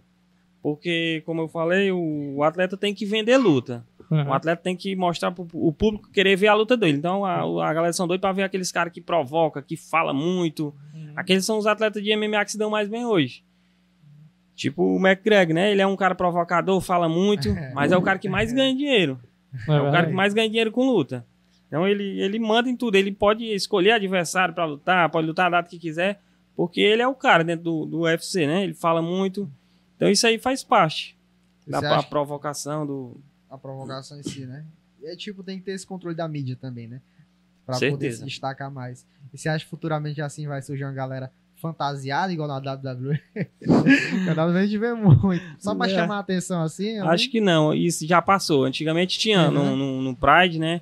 Tinha galera que tinha um lutador mascarado, tinha gente que usava fantasia, mas foi coisa do passado, não se renovou. Deu bem, viu? a galera que confundiu, né? Luta livre. É. Existia muito dentro do MMA isso aí, mas. Acho que hoje nem, nem, nem é permitido mais, né? A regra mudou muito, acho que hoje Sim. nem é. Era Não é se fosse permitido. tipo uma briga de galo, né? Com humanos. Isso. As duas. É porque os- o patrocínio vem disso, né? Se, se não Uhum. tiver gente pra assistir, não vai ter patrocinador, né? É, não. Exatamente. E teve algum momento assim, tipo, na sua carreira que você sentiu medo? Medo de alguma coisa? Muito medo, tipo. Apavorado mesmo? Hum, Não. Não? Nunca Não. temeu alguma situação, coisa do tipo? Dentro do esporte, não. Nem no, quando foi pegar o avião lá. Não. Ali medo, tava a não? emoção que eu queria chegar no Rio, eu queria. na- assim, medo eu, eu, eu não sou muito amedrontado. Desde criança que eu fui, meu pai me encorajou desde pequeno. Sim. Foi uma das coisas que ele. Das poucas coisas que ele me ensinou, mas foi ser corajoso, né? Uhum. Eu, molequezinho, eu morava no interior, andava no escuro só, nunca tive medo de escuro, encarava todo tipo de bichos. Assim, sempre fui corajoso desde criança, eu fui aquele Ah. moleque mesmo corajoso. O, não, eu ia perguntar sobre o, Rio de Janeiro, se quando tu foi, tu chegou a assistir o UFC ao vivo ou não deu Tive o convite para ir assistir, mas aí já tinha passagem comprada para pra voltar. voltar Ah, logo, né? Era e, e a gente passou acho que três dias lá, né? E já queria voltar. Entendi. Poxa, aí, aí é Mas, complicado mesmo. mas deu pra curtir um pouco a cidade, né? Deu, foi em sim. algum local é, turístico, assim? Sim, fomos na praia de Copacabana, fomos no Pão de Açúcar. Massa. Meu patrocinador pegou ali um Uber ali e disse assim, ó, eu tinha uma a última consulta que faltava eu fazer, né? Porque Uhum. lá eles pedem é, ressonância de crânio, eu não consegui fazer aqui no Ceará. Ah. Quando eu fui, eu fui comunicado da luta, faltava quatro dias pra luta. Sim. Quando eu fui comunicado. Comunicado acho que na terça, foi na segunda, e a luta já era no fim de semana. Caramba. Aí eu fui pra Sobral atrás dos exames, porque eles pediam todos esses exames, né? Uhum. Só consegui fazer de vista e de sangue. E ficou faltando ressonância de crânio. E aí eu só consegui, falei com o povo do evento, eles, não, aqui a gente tem um, vem pra cá, quando chegar aqui. Aí era acho que 5 horas da tarde, aí a gente fomos pra praia, ficamos lá na praia, e ele pegou, ó, você vai pegar um Uber aqui, ó, ele vai passear com vocês, né? Quer conhecer o quê? Eu quero conhecer o Pão de Açúcar. Aí fomos passando pelo Pão de Açúcar, passando pelo Maracanã, e eu tava tendo um jogo. Show. E É daí ficamos passeando. massa, sido né? top demais. Foi, é ficamos-. Ouvi o pessoal gritando assim do, Ficamos estádio. passeando, ficamos passeando até até a hora da, da, da minha consulta, né? Sim, que era. Aham. A gente tinha o horário certo pra estar lá na, na Vila Isabel, acho que era. Eu tenho vontade de, de visitar. Nunca pensou não em visitar o Rio de Janeiro? Já, já pensei, não vou mentir não. Eu, eu já Sei. pensei já. Aquele calçadão, né? Tipo, Copacabana. É muito massa. É, eu, eu gosto assim do Brasil, o pessoal gosta muito de, de pensar em conhecer lá fora. Uhum. Eu também penso, mas tem muito lugar aqui no Brasil que eu tenho vontade de É, conhecer é, também. O Brasil é, é só um país, É um não. Eu digo continente, que é um né? continente, né? É, tem muito- muita coisa. E tecla. nós moramos na, no local mais, dos mais bonitos também, ah, né? No próprio. Ceará tem vários É. lugares que eu nunca fui e eu tenho muita Tem vontade de ir, cara. de tão longe que, pra E conhecer nosso pra cá Ceará e- e É, é. a gente aqui não valoriza. Pois é verdade. Tem isso. E no caso, você já pensou assim, competir, já a gente bateu na tecla aqui do nacional e internacional, impossível eu não pensar nisso, né? Você já pensou em competir fora do Brasil? Ou não? Você quer comer só por aqui? Sim, até porque é, já, já esse evento lá do Shoto é internacional, né? Vem atletas de foras.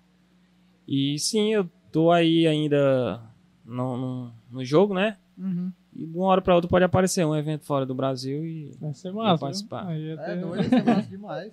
ir pra fora do Brasil, assim, deve ser uma, uma experiência le- muito legal, né? Isso. Uhum. E pra, o problema é o- a questão do patrocínio, né? É, pois é. Que aí, tipo, se eu fosse chamado hoje pro, pra lutar o Shoto de novo, eu não ia conseguir ir. Pois é. Porque a gente não entrou em detalhe de, de, de, de, de- de dinheiro, né? Sim. A gente não entrou em de- acho que era uma curiosidade grande da galera saber, de, acho que lutador ganha dinheiro. Uhum. Mas na verdade não ganha. Infelizmente a nossa realidade é outra, muito diferente. Eu tenho que trabalhar, não sei se eu já falei, mas eu trabalho de pedreiro. Uhum. E muitos outros atletas que eu conheço precisam trabalhar para se manter. A gente não consegue se manter da academia e das lutas. Sim. O pessoal pensa assim, né? Ah, o cara trabalha na academia, o cara mata a cedra, né? Mas não é bem assim também que funciona, né? Não é bem assim. Porque também tem uns custos, né? Com os próprios equipamentos e tudo mais. Material tudo caro. E a gente treina mesmo porque gosta, né? Uhum. Eu porque gosto de competir.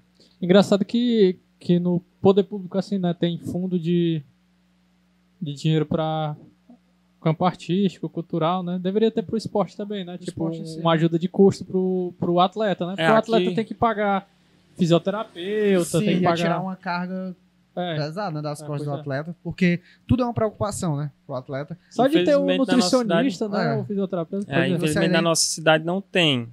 Mas já bem aqui tem um, uns colegas meus aqui em Tianguá que já recebe a, a bolsa do, do- da cidade para ele É, levar só ó. a bandeira da, da cidade quando ele vai ele tá fora. Já viajei com eles e ele tem que levar a bandeira ali para representar a cidade fora. Ah, e daí sim. eles recebem uma bolsa ali, que é mais ou menos um salário ali, né? Aí O Bolsa Atleta. E aqui em Camusim eu nunca vi falar que. não tem, né? que Aí o- existisse isso, é um, né? bo, um bom Projeto. aí para um É. vereador levar, né? Porque- aí. porque- Porque é interessante, Tá né? tudo. Porque, querendo ou não, quando a gente vai pensar, Uhum. a, a maioria dos atletas assim vem muito do, da, do, dessa origem mais humilde, né? A gente não vê, tipo, atleta normalmente vindo uma origem assim, um cara filho de rico. Já tem muita oportunidade, né? Mas às vezes a gente, a gente não, não tem dinheiro pra, pra investir realmente, né? E fica à mercê de patrocinador da pessoa que acredita no trabalho, né? Uhum. E aí, eu acredito que tu, tu tenha sido muito agradecido por essas pessoas que te, que te valorizam, né? Porque certeza. tem muita gente que não, que não tem essas oportunidades, né? É meio triste, né? de Pensar. Uhum. E meio que, que deveria ter mesmo. Eu acho que é o básico, né? Até porque, se for pensar atleta, atleta mesmo, que é profissional mesmo, não tem tantos, né? E Uhum. tinha que valorizar, porque é um trabalho assim. O cara foi num, sei Um lá, evento um evento. Pois é, praticamente. internacional, né? E a transmissão transmitida pelo canal Combate, que é transmitido em todos os países do mundo, né? Aí, E aí eu ver, tipo, lá, depois eu assistindo, Uhum. falando de Camusim, aí, aí. fala da, da Camusim tem praias belas, tem um lago seco, Aí. lago do. Boqueirão, lago tal e tal. Tudo isso foi comentado lá, né? Que Quando massa. Na minha entrada eles ficam comentando onde é Camusim, Uhum. fala, e, e aquilo tá Aí. sendo visto pelo mundo inteiro. Pois é, e O deveria, Combate E é- deveria, assim, na própria cidade, deveria ter vindo uma matéria assim, dizendo, né? Olha, é, atleta camucinense. Teve, na época teve, Uhum. teve, Teve, teve, né? antes e teve depois. Na Foi aí verdade que foi massa. o Portal Camusim. Portal Acho que Camusim, ainda né? deve ter a entrevista. Ah, sim, Portal Camusim, nós queremos vocês aqui. viu? é, vocês aqui. Tá tendo uma conversinha legal que a gente já, Especial. já troca aí mensagens pelo Instagram, né? Sim, sim, sim, de fato. E no caso, assim, você, na sua experiência, claro, na sua visão, você vê que tem mais lutadores de origem humilde ou de uma origem assim mais classe média, classe alta? origem humilde. Com certeza, a maioria dos lutadores que são mais bem sucedidos hoje é aquele cara que vem lá do, do, do- lá do, do chão mesmo, aquele cara que vem que passou fome. Tipo, se você for ver hoje o, o campeão dos pesos pesados do UFC, eu falo UFC porque é, o, é como se fosse a Copa do Mundo, né? Aham. O UFC ali é o topo ali, é o, é o limite. Chegou ali, aí hoje se você vê aquele atleta que é o campeão dos pesos pesados, ele passou fome, já foi morador de rua. Então é um cara que veio do serviço bruto, serviço braçal e daquilo deixou ele forte para enfrentar qualquer coisa na vida dele. Então aquilo não é um, um riquinho, um filho de papaizinho que teve tudo ali na, na, na boca que vai tirar aquilo dele, não. É, Ele é sofreu na vida, É batalhar com a raça, né? com certeza, ele sofreu ali desde o dia que ele nasceu até o dia que ele chegou no UFC. E aquilo endurece mais tanto sua mente como seu foco, né? Uhum. E com certeza os atletas que são mais humildes são aqueles que mais se destacam. E também tem a questão, tipo, de. é, a luta ser um xadrez, né? É uma É. inteligência. E aí, no caso, teve alguma técnica assim, tipo o armlock, técnicas de luta assim que você demorou mais tempo pra aprender por causa da dificuldade? No jiu-jitsu tem o birimbolo, que até hoje eu não, não, não copiei direito ainda, né? Ainda, ainda vivo treinando, que é uma, são umas técnicas bem difíceis, né? Uhum. De jiu-jitsu, é o mais difícil. E como é que seria essa técnica, assim? Teria como dar uma explicação? Só pra... É uma técnica que você bola por cima da cabeça, geralmente a gente usa para ganhar as costas do atleta. Você gira por cima da cabeça, vai capotando ele e roda ele e deixa ele de costas para você. Aí você vai lá, você Ah, ganha as depois, costas é, dele. depois a gente vai mostrar, usar o não, não pra mostrar não, como é que Você não. vai fazer um exemplo aqui com A gente, coloca, a, gente coloca, a gente coloca um vídeo no YouTube aí, tá, tá bom demais. e tem alguma competição assim que você quer muito participar? Ou voltar? Eu gosto muito de lutar jiu-jitsu sem kimono, que é o submisso, né? Porque aí isso Uhum. me ajuda pro MMA. É como se eu estivesse me preparando pro MMA. Eu tratei todas as minhas competições de jiu-jitsu como uma preparação pro MMA. E eu nunca perdi uma luta sem kimono. Uhum. Todos os, os campeonatos que eu fui sem kimono, eu ganhei. Eu gosto muito de lutar jiu-jitsu sem kimono. Então, acho que nesse ano, se os eventos começar, eu vou estar focado ali naqueles campeonatos. Que ano passado teve a, a parada também, né? Porque foi tipo o pico do Covid e tudo mais. É. Complicado. E. hum, e assim, no caso de. Da, da região aqui, da prefeitura e tudo mais, você tem apoio? Já teve? Não, nunca tive apoio de prefeitura, não. Mas Só você foi, tipo. mesmo. Você já foi buscar apoio e tudo mais ou não? Nunca? Não, eu não sou muito assim de. Eu sou meio tímido assim pra pedir as coisas dos outros, né? então, os Uhum. patrocínios que eu tenho até hoje são ali, são todos gente que Conheço. participava da academia, que Sim, me conhece, né? De- Conhece assim pelo lado minha, minha, minha profissão também, alguns Uhum. me conhecem. E outros ali da academia ali, toda aquela galera perto de mim, né? Sim, Eu não sim. sou de estar pedindo de sair. No começo até que tentei, mas tomei muito tombo e acabei que desistindo de pedir patrocínio. É complicado. Desanima, né? A pessoa Com certeza. vai atrás e não. E assim, é, fora o esporte de luta, esportes de lutas assim, você tem um esporte predileto, fora os de luta. Tem algum esporte que você curte muito? É, não, Só os de luta mesmo. só de luta, até porque são muitas modalidades de luta. Eu curto jiu-jitsu, curto judô, curto taekwondo, curto karatê. Aí não tem Capoeira. tempo, né, também, não sobra tempo pra assistir outro esporte. É, não sobe, eu não assisto o jogo. Não lembro nem da época, a última vez que eu assisti um jogo. Acho que a última vez deve ter sido alguma Copa que eu assisti. Mas não, não curto outros, outros esportes. Curto, assim, curto pesca, né? Uhum. É, acho muito bonito surf, mas também nunca me interessei para aprender. Interessante. E, e, tipo assim, curiosidade bateu aqui na minha mente, né? Nada melhor que o professor de Muay Thai pra poder responder, né? Sim, sim. E assim, você acha que uma pessoa gorda, né? Hum. Ela tem mais resistência do que uma pessoa magra quando entra na academia? Tipo, ambos entram, um gordo e um magro. Qual você acha que vai ter mais resistência? O magro, eu acho que o magro tem mais resistência. Mais resistência? Isso. Porque tudo que o, gordo, o mais gordo for fazer, ele já vai Uhum. carregando mais peso, né? então já que já vai atrapalhar ele um pouco. Futuramente Então, ele pode dar, ele pode ter resultados melhores. As gorduras assim não amortecem. É, não amortece não. A dúvida do cara, a, a gordura É, amortece. Qual, qual é? Aqui, né? E tem um ponto que você gosta assim de atacar mais quando você tá lutando? Sim, com certeza. Ah, eu- dentro da academia eu não gosto de bater muito, eu tenho muito medo de quebrar o nariz do menino, porque pode ser uma lesão grave no nariz. Então eu não gosto muito de bater na cara dos meus alunos, né? Os Alunos duros, muitos bons, mas eu prefiro bater nessa região da, da costela, aqui, né? fígado. Uhum. que além de ser menos risco de machucar, né? Eu tenho mais, melhores resultados. Eu consigo minar o gás deles ali rápido, eles cansam e eu não machuco tanto eles. É, e na- já no rosto eu tenho medo de, de bater forte, né? E machucar o nariz, os dentes. Eu sei se Mas já, não- já perguntou se, assim, quando tu tá treinando, se tu, tu treina de outras formas, tipo correndo, nadando, tá? alguma coisa assim. Sim, o meu, minha preparação inclui treinar jiu-jitsu, treino muay thai, né? Sim. Treino MMA específico ali, corro e musculação. Entendi.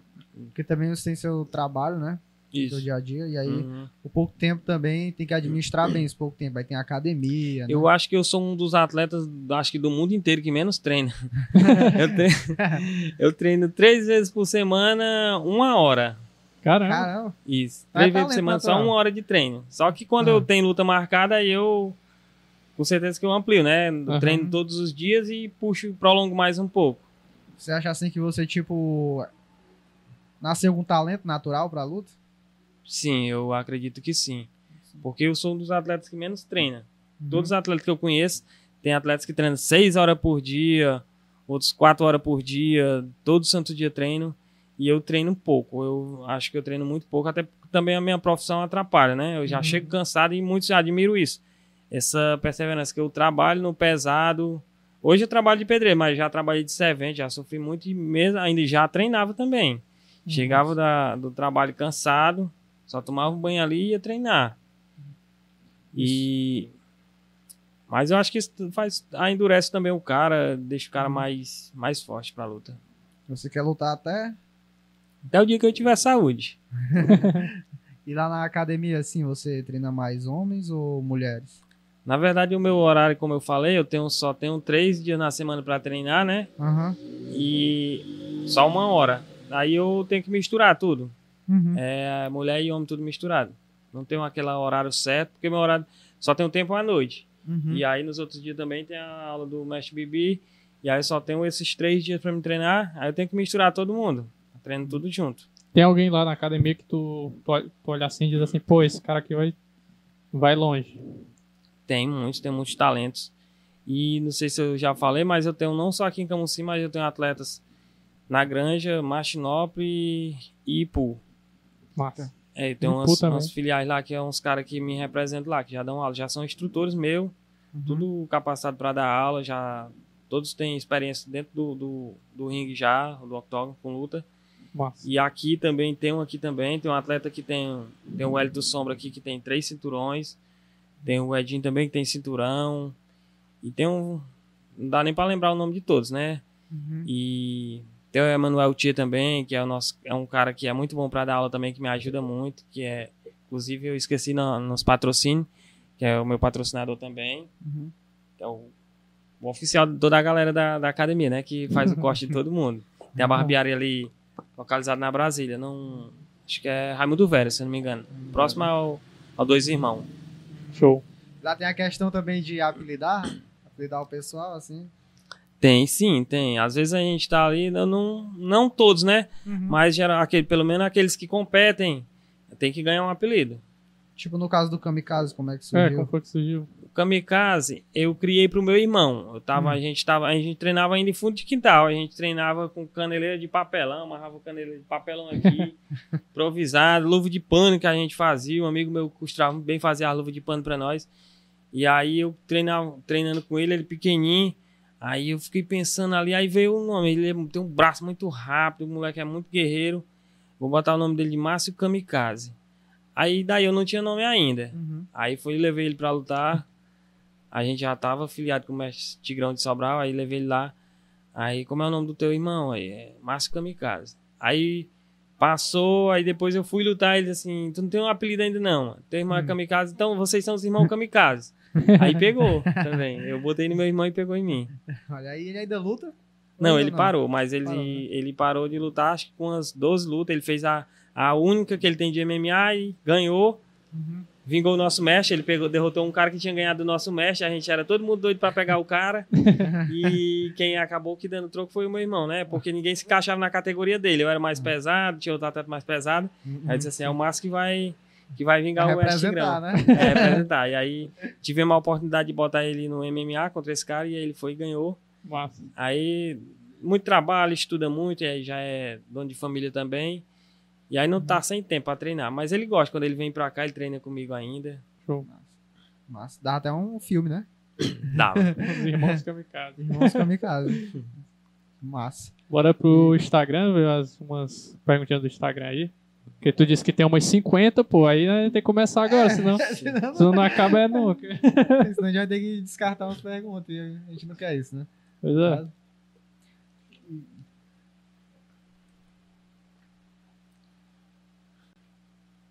Conhecia já aqui a Bodega Nerd, não, né? Não, não. Tinha o fotógrafo Valdécio, era Valdécio aqui, bem vizinho, né? Era? É. Porque ele tirava as fotos do lutador e não cobrava É, nada. né? Aí todo lutador vinha tirar, tirar as fotos dele. Aí. Bom, vamos lá. É, a primeira pergunta aqui. A sua primeira luta, você ganhou ou perdeu? A minha primeira luta eu ganhei. Na verdade, de, de Muay Thai. A minha primeira de MMA eu perdi. Mas a minha primeira luta mesmo da história eu ganhei.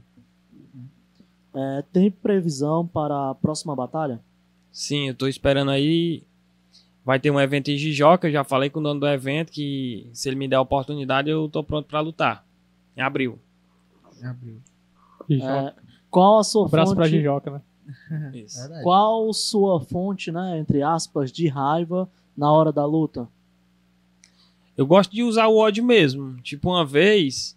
Uma vez eu fiquei com raiva do juiz porque eu tava com a tendinite. Eu fiz três lutas com a tendinite aqui no meu ombro e atrapalhava muito. O meu ombro não tinha muita força, né? Sim. Eu jogava o braço de uma certa maneira que tava atrapalhando muito. E aí eu tava com um tensor, que esse tensor que segura o ombro aqui, que ajudava bastante. Uhum. E a luta era de kickbox, eu, era permitido eu lutar. Só que aí o árbitro era de Muay Thai tradicional, e no tradicional não pode usar qualquer tipo de objeto, né? Uhum. E aí eu acho que ele pegou aquela parte lá do, do esporte dele E e levou. trouxe pra competição. Ele disse que eu não podia usar. E eu fiquei né? teimando com ele embaixo, mas pode Ah. usar. Até no Glória, galera, Aham. usa esse tensor. Eu vou lutar kickbox. Ele, não, não pode, não pode. Aí eu me enfureci, tirei aqui rápido aqui.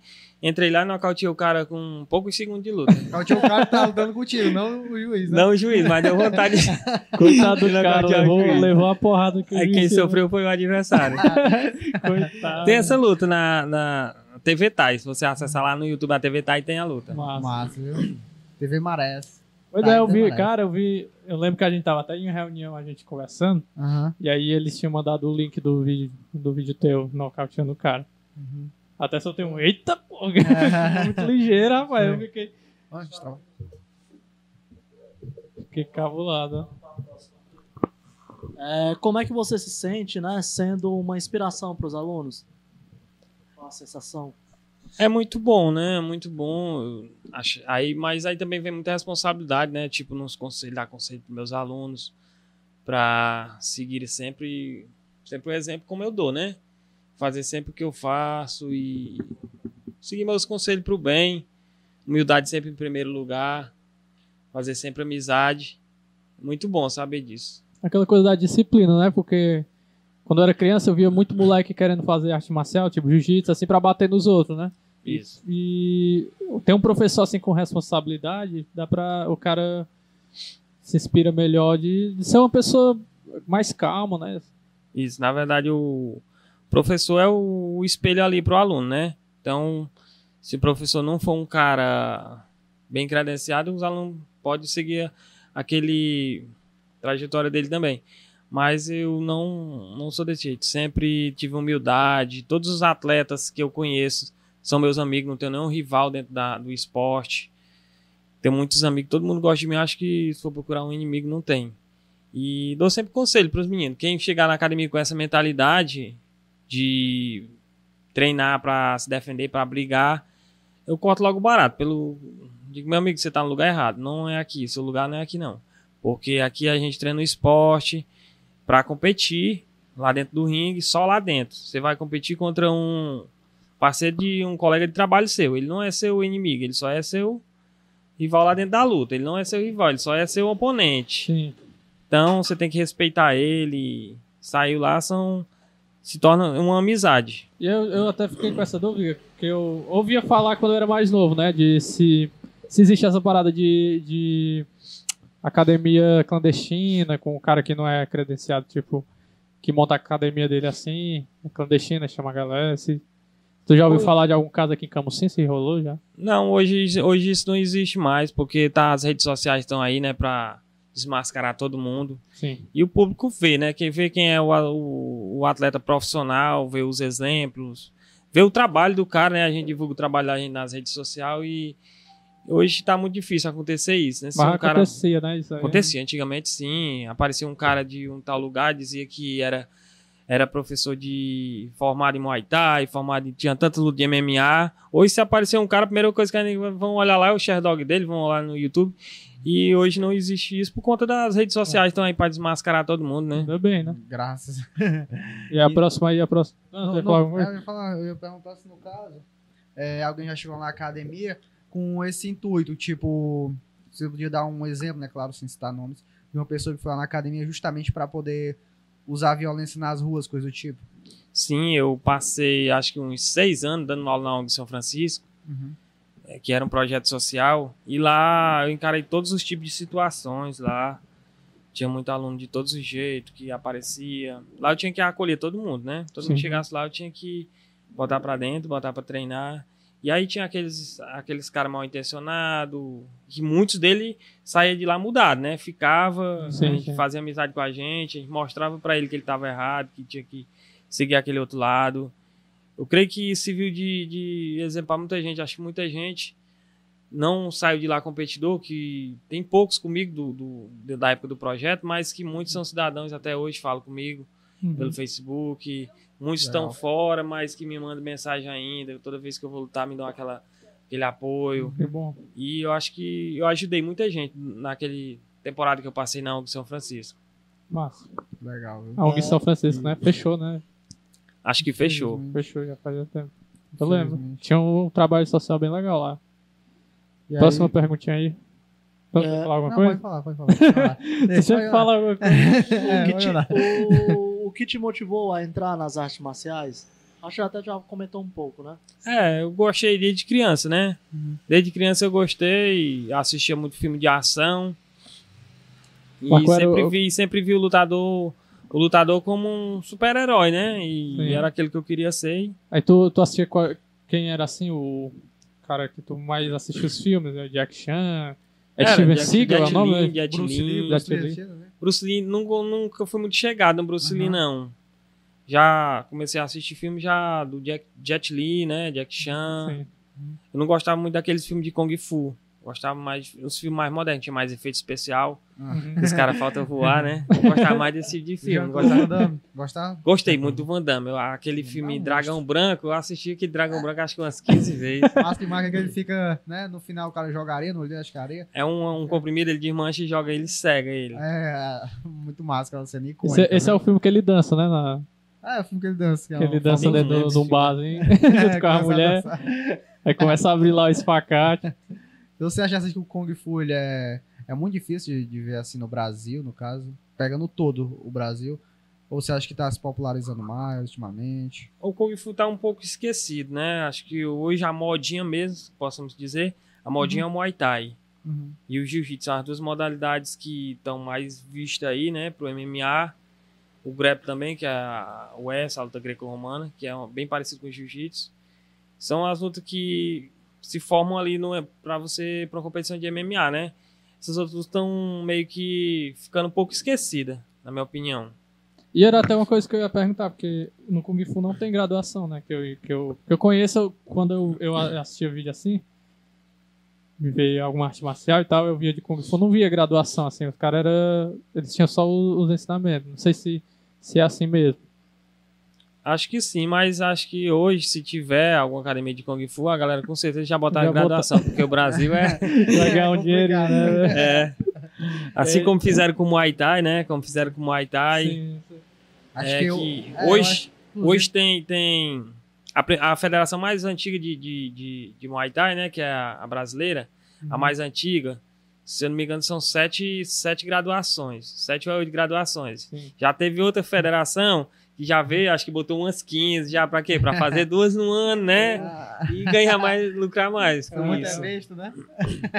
Besta não, né? E aí, É porque ficou massa e o Kung Fu aqui no Brasil foi o tempo que lançou o Kung Fu Panda, né? Foi? Foi. Não, eu acho que. Não sei, eu, Ficou massa. eu acho que, que o Kung E Fu sempre teve essa coisa do, desde o Bruce Lee mesmo, pô. A galera É, já o tinha Bruce Lee essa foi que revolucionou o Kung Fu, né? Kung Fu. Até Ah, porque ele- não era nem Kung Fu. É o que eu né? entendi Aham. dele, ele, ele revolucionou o Kung Fu não clássico, que é o de Kondo. Até Sim. o, até o momento só existia aquele Kung Fu que é os caras que imitavam os animais, né? Sim, sim. Uhum.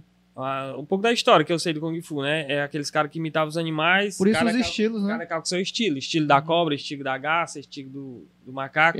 Cada, cada escola tinha um estilo, né? A escola do norte, a escola do sul, essas coisas. Exato. Aí ele veio, ele revolucionou. Ele criou o Kung Fu não clássico, que era independente de qualquer animal.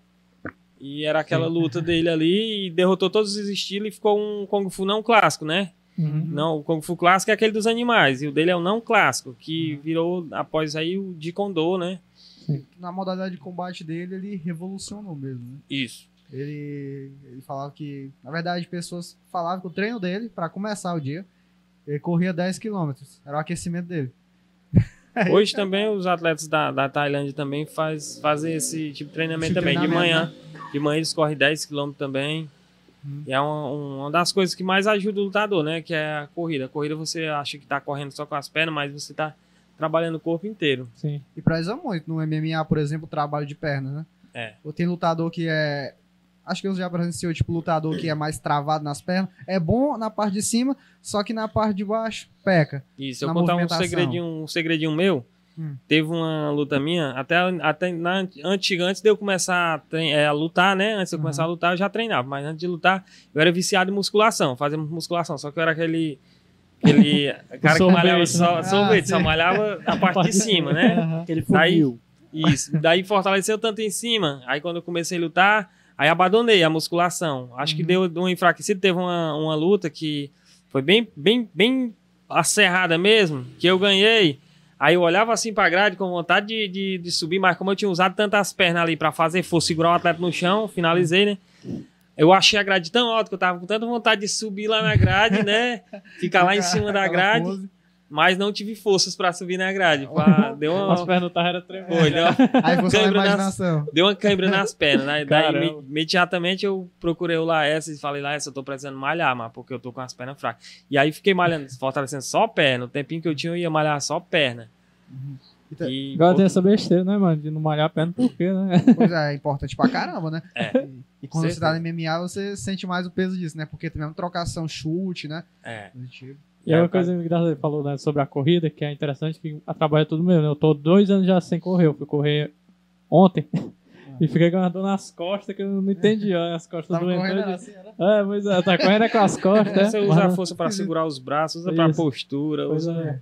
Pra segurar a cabeça. Correr não é só você pegar e sair correndo feito um louco, né? Tem todo um, uma Tem, postura, que Tem senão uma técnica Respiração também é você muito pode acabar com importante. sua isso, coluna, né? controlar a respiração. É, tem isso. Toda e eu tenho técnica. também um, um- uma pergunta aqui na minha mente. É, que no caso, existem golpes proibidos no MMA? Sim, existe. É, o- no MMA você não pode. ah, tem um vale tudo, né? O vale tudo valia quase tudo. Daí foi Uhum. conte- começando a aparecer acidentes. Hum. é, atletas que em uma luta era, era machucado e impossibilidade de lutar pro resto da vida, né?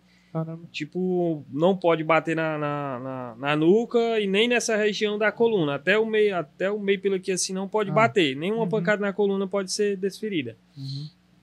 Outra coisa proibida também, puxão de cabelo, dedo no olho, todo mundo já sabe que não vale, né? Uhum. Então tem essa parte da nuca que você não pode bater na nuca e nem na, na coluna. Não pode, você pode arremessar o atleta de todos os jeitos no chão, menos de cabeça para baixo, porque justamente Ah, já já machuca isso, né? Então você pode arremessar ele todo tipo de queda, pode todo tipo de queda é válida, menos de cabeça para baixo. Isso não quebrar o pescoço também tem esse risco, né? Isso. Aí tem, teve uma queda que foi bem polêmica, que foi uma vitória da Batistaca, que ela jogou a atleta quase nessa posição, só que ela caiu com o pescoço dobrado. Só que, porém, ela foi, a queda foi válida porque a atleta estava segurando ela num, numa- num golpe. Ou ela faz aquilo, ou ela é finalizada, né? Então, a- o atleta que você joga no chão, ele tem a, a opção de soltar. Se ele soltar, ele não vai tomar aquela queda, né? Uhum. É o caso do batistaca. O batistaca é quando você tá com o atleta aqui levanta ele. Aí ele só, só sobe porque ele tá fechado a guarda e segurando em você. Ah. Ele tem a opção de soltar, né? Uhum. De soltar e não, não subir junto com o outro. Então o batistaca é permitido porque o cara pode ter a opção de soltar, né? Uhum. A única queda que não é permitida é jogar o cara de cabeça para baixo.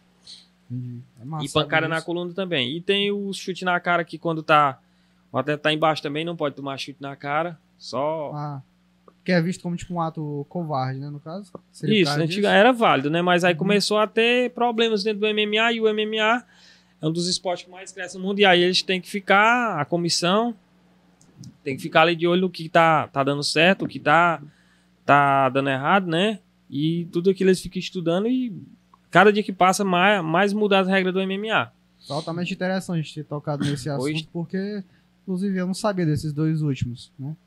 Seria é. desse, desse golpe específico que pode, né? Quebrar pescoço, a coluna, danificar. E acredito também que em casa a galera tem gente que não sabia sobre isso É. e agora vai o conhecimento, né? Massa. Interessantíssimo.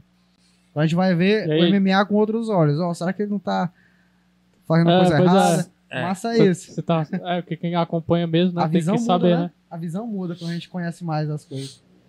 E aí, tem mais perguntas, Editor? É, Mais 46, né? Como só? é. Como é a vida de um lutador? Bom, a vida de um lutador é normal, igual de todo mundo. Menos você tem que tomar alguns cuidados, né? Tanto na- é para dar exemplo, como tipo eu, como sou professor, tenho que dar exemplo para meus alunos. E tenho que ficar ali sempre esperando a luta, né? Mas é normal minha vida, como um de vocês, um qualquer. Tenho Eu meus vícios, eu sou doido por Coca-Cola, às vezes tomo uma cervejinha. Videogame. né? Normal. Não, nunca gostei disso. Só quando era criança eu gostava de Ah. Tekken 3. Ah, É, é, aí- é, aí depois é, do é, Tekken é, 5. é. Ele é viciado em luta só. Tudo que envolve luta eu gosto. É, como ele conheceu o José Aldo e como foi a reação? Ele já falou um Já pouquinho, fala- né? Já Passou, falou, mas já como falou. foi a tua reação na hora? Na hora, assim, como foi que tu sentiu? Bom, eu fiquei assim, né? O mestre Bibi, eu pedi pra ele tirar uma foto. Tira uma foto aqui, mestre, tira uma foto aqui. E ele filmando, e lá fazendo papel de beijo, esperando ele tirar a foto. E ele filmando, ele disse assim, ah, você é filmando. Aquela coisa meio constrangedor, mas que ele me atendeu super bem. E foi assim uma coisa, sei lá, parecia que não era real, né? Como Uhum. se fosse um sonho, como se não fosse Imagina, real. Será assim. que é ele mesmo? Fiquei assim, me medindo com ele. Caraca, ele é do mesmo tamanhozinho de mim. Parece o mesmo corpo, a mesma grossura. E, e aquela coisa pegava nele, assim, será que é real mesmo esse cara? Ah, isso não é assim, né? Será que não é uma réplica, não? Aqui Não é estão não? enganando. A Você tá achando a cor dele assim, não é diferente. Nem tinha na televisão. É, como a mente dele, né, no caso, a sua mente, fica antes de subir no ringue? O que, que você Assim- fica pensando, né? É, é normal todo competidor dar, dar aquela ânsia assim, de, de ir no banheiro, ficar indo no banheiro ali, né? Fazer xixi, às vezes até de defecar, né? Aquilo é, é Soltar normal. aquela velha Aham. cagada Dá- que eu tô nervoso. Mas ajuda a ficar mais leve, né? Não, aquilo eu acho que é a ansiedade que causa. Ansiedade, né? né? Ansiedade. É, o cara com fica certeza. direto urinando ali. Antes É porque, de... é porque tem gente que vai pra academia que tem essa mania de forçar, defecar pra poder ficar mais leve pra malhar. É, e Essa é nova pra mim. essa daí também é nova. Eu acho que o Gofó tá. Não, é- Eu acho que é a, te- a tática dele. Aí, Mas enfim, é aquela, aquela ansiedade ali é natural. Em todos os atletas, aquela ansiedade é natural. Mas nervoso, a gente fica, né? Dá aquela friazinha nas pernas quando vai subindo. Mas quando chega ali dentro já dá, já dá outra coisa, né? Aí quando toca a luva ali, já é outro momento já. Aí às vezes dá aqueles. Pega umas pancadas ali, dá um, umas neuroses na cabeça, mas normal. A gente se acostuma. Pra falar a verdade, eu só comecei a entrar normal assim, é, com estratégia dentro da luta. Depois de umas 5 ou 6 lutas, foi que eu fui me localizando ali dentro do ringue, né? Mas no começo eu entrava. Nem me lembrava o que era que tinha feito. eu não usava estratégia nem nada, eu E o- usava na, o entrava na público assim chegou a te assustar? Tipo, muita gente, ou então pouca gente, de forma negativa ou positiva? Não, o público foi uma das coisas que pra mim nunca interessou. Nunca. Massa, então tu é bem centralizado. Isso. Vou Meu lutar e foco é num um atleta. E eu é- acho que seja o caso de quase todo mundo. De focar lá Sim, no sim. adversário. Quem, vem, quem vai me bater é ele. não é o público, é ele. O negócio é ele. Eu, lá. eu acho legal isso aí que tu falou de, de tipo, ah, não fico pensando em estratégia, porque a gente pensa assim, a gente acha que é que nem filme, né? Que o cara tá assim, não, eu vou fazer isso. Na hora são segundos que tu tem que pensar e, e é isso que, que é legal, por- porque tudo que tu aprendeu na hora é tão inconsciente que vai aparecendo que tu não pensa, só vai. É, só vai. Na verdade, estratégia é uma coisa essencial e que você faz Lá o seu juiz pode estar em outro lugar, mas você acaba fazendo o que treinou. Se você só treina um, um certo tipo de chute, você só vai fazer aquele tipo de chute lá. Às vezes você abusa de fazer aquele chute lá. Já teve Uhum. lutas minhas que eu tava treinando um Superman, combinando com o low kick na perna. Cara, eu dei tanto Superman no cara, tanto chute na perna do cara, que o cara teve que fazer uma cirurgia depois da luta e aposentou-se. Meu Deus. cinco lutas nunca mais lutou. Coitado, Não cara. não ficou sentindo culpado, não? É, assim, um pouco, que eu abusei depois, da- depois, depois assistindo a luta, é. deu até assim uma coisa, várias, só sabia esse golpe, né? Tava Mas- pelando, né? Mas foi, Tava só Foi- apertando o botão. é, mas foi tão eficiente que tava funcionando, tava dando certo, machucando o cara. Coitado do cara, mano. Pelo amor de Deus. Poxa. Ei, meu braço, se você estiver assistindo aí, sabe que não foi por mal. É, não foi por mal, ó. Se pensou que foi, agora Eu só queria fique ganhar. tranquilo. É. A próxima aí, a próxima. E aí, professor? É o Fábio Silva. Começou na arte com que idade? No MMA, né? No MMA, acho que eu comecei com uns 22. Foi. Isso é pra quem vai começar no MMA. Isso é novo ou é considerado a idade já mais avançada Já para mais início? avançado. O bom é Uhum. você começar com 18 no Ideal. MMA, que é o, Uhum. a, data, é o- a idade certa que você pode entrar, né? Ele não aceita Sim. você entrar de menor no MMA profissional. Uhum. Você tem que já ser de maior. Se, se o moleque aí que estiver assistindo quiser, né? Tem que já começar a treinar as artes tem as pra... outras modalidades que É. você permite.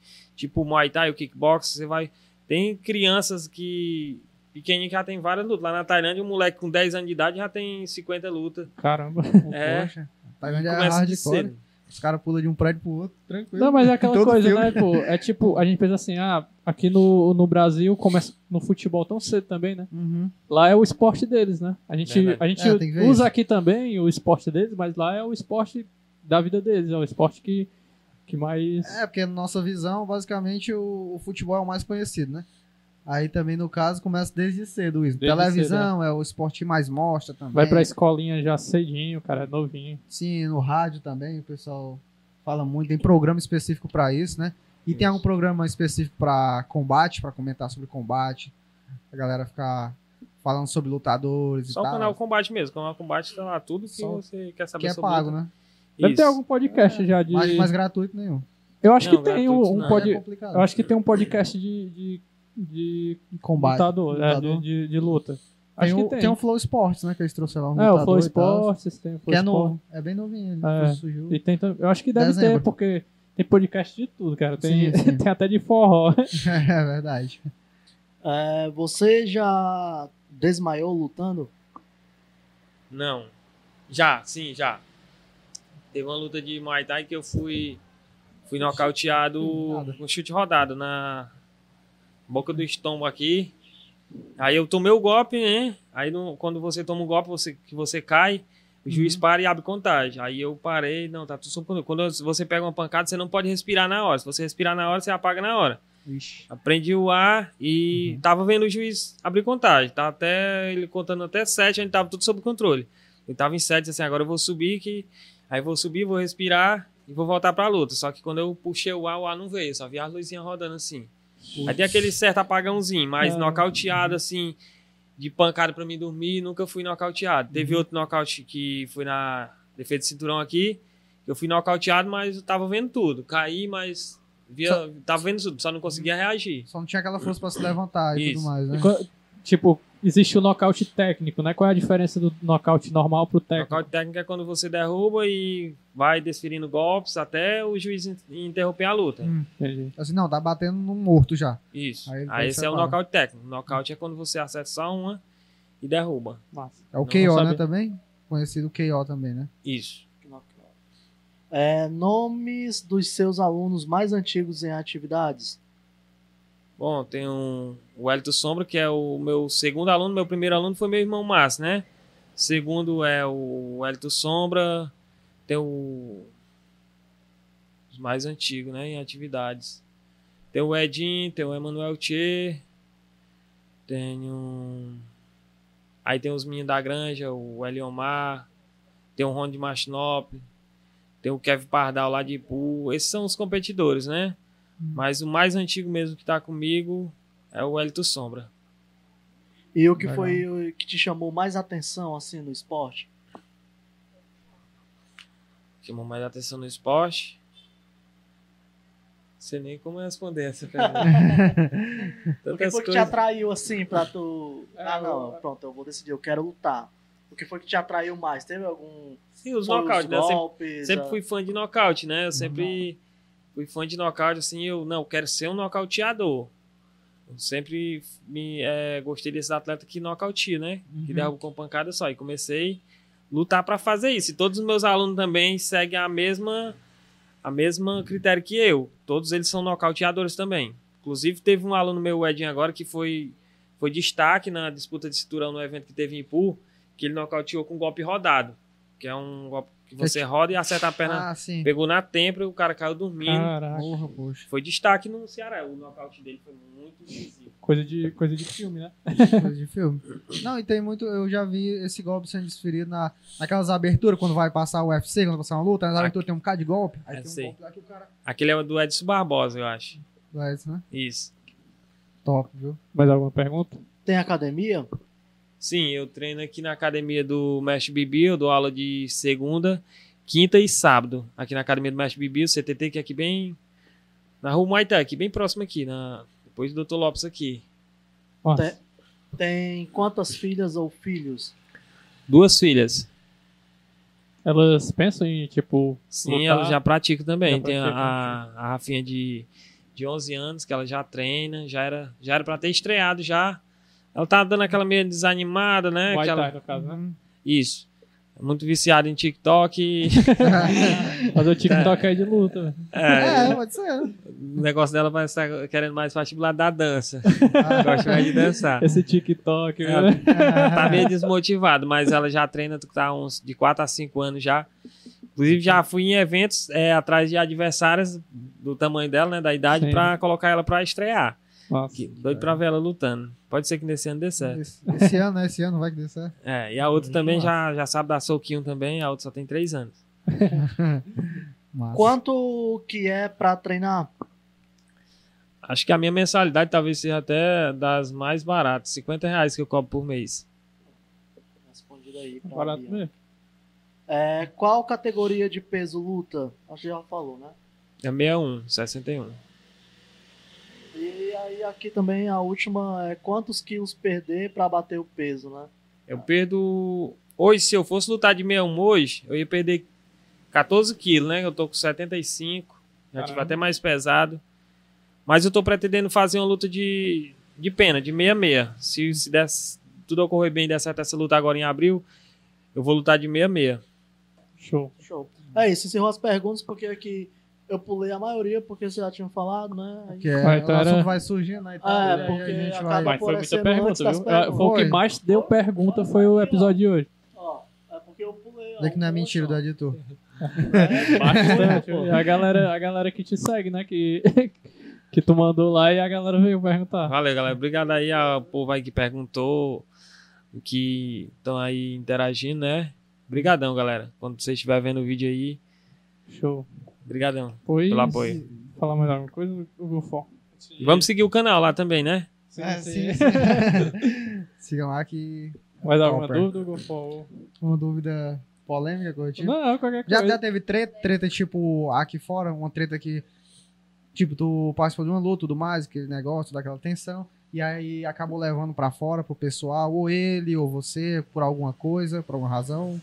Não, de envolvendo eu e minha equipe, graças a Deus nunca teve.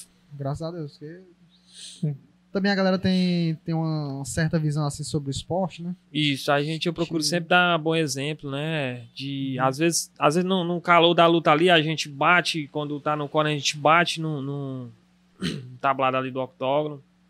E eu peço sempre para o menino controlar, não gritar muito, né? Não é, evitar jogar água ou qualquer coisa, para não ev- evitar confusão, para não dar mau exemplo, né? Sim. Então, no meio assim da, dos seus combates, você não, também não dá uma provocada, não, no, no oponente? Tipo.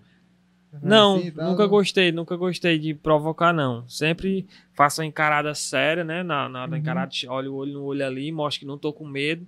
Que eu acho assim, na verdade, se você olhar olho no olho, você percebe quando a- o seu adversário tá com medo. Uhum. Geralmente eu percebo no, o medo dos meus oponentes, né? Quando eu olho olho no olho ali, mostro que eu não tô com Também ser medo. nocauteado em 20 segundos. É, Mostro que eu não tô com medo, mostro que tô focado. Uhum.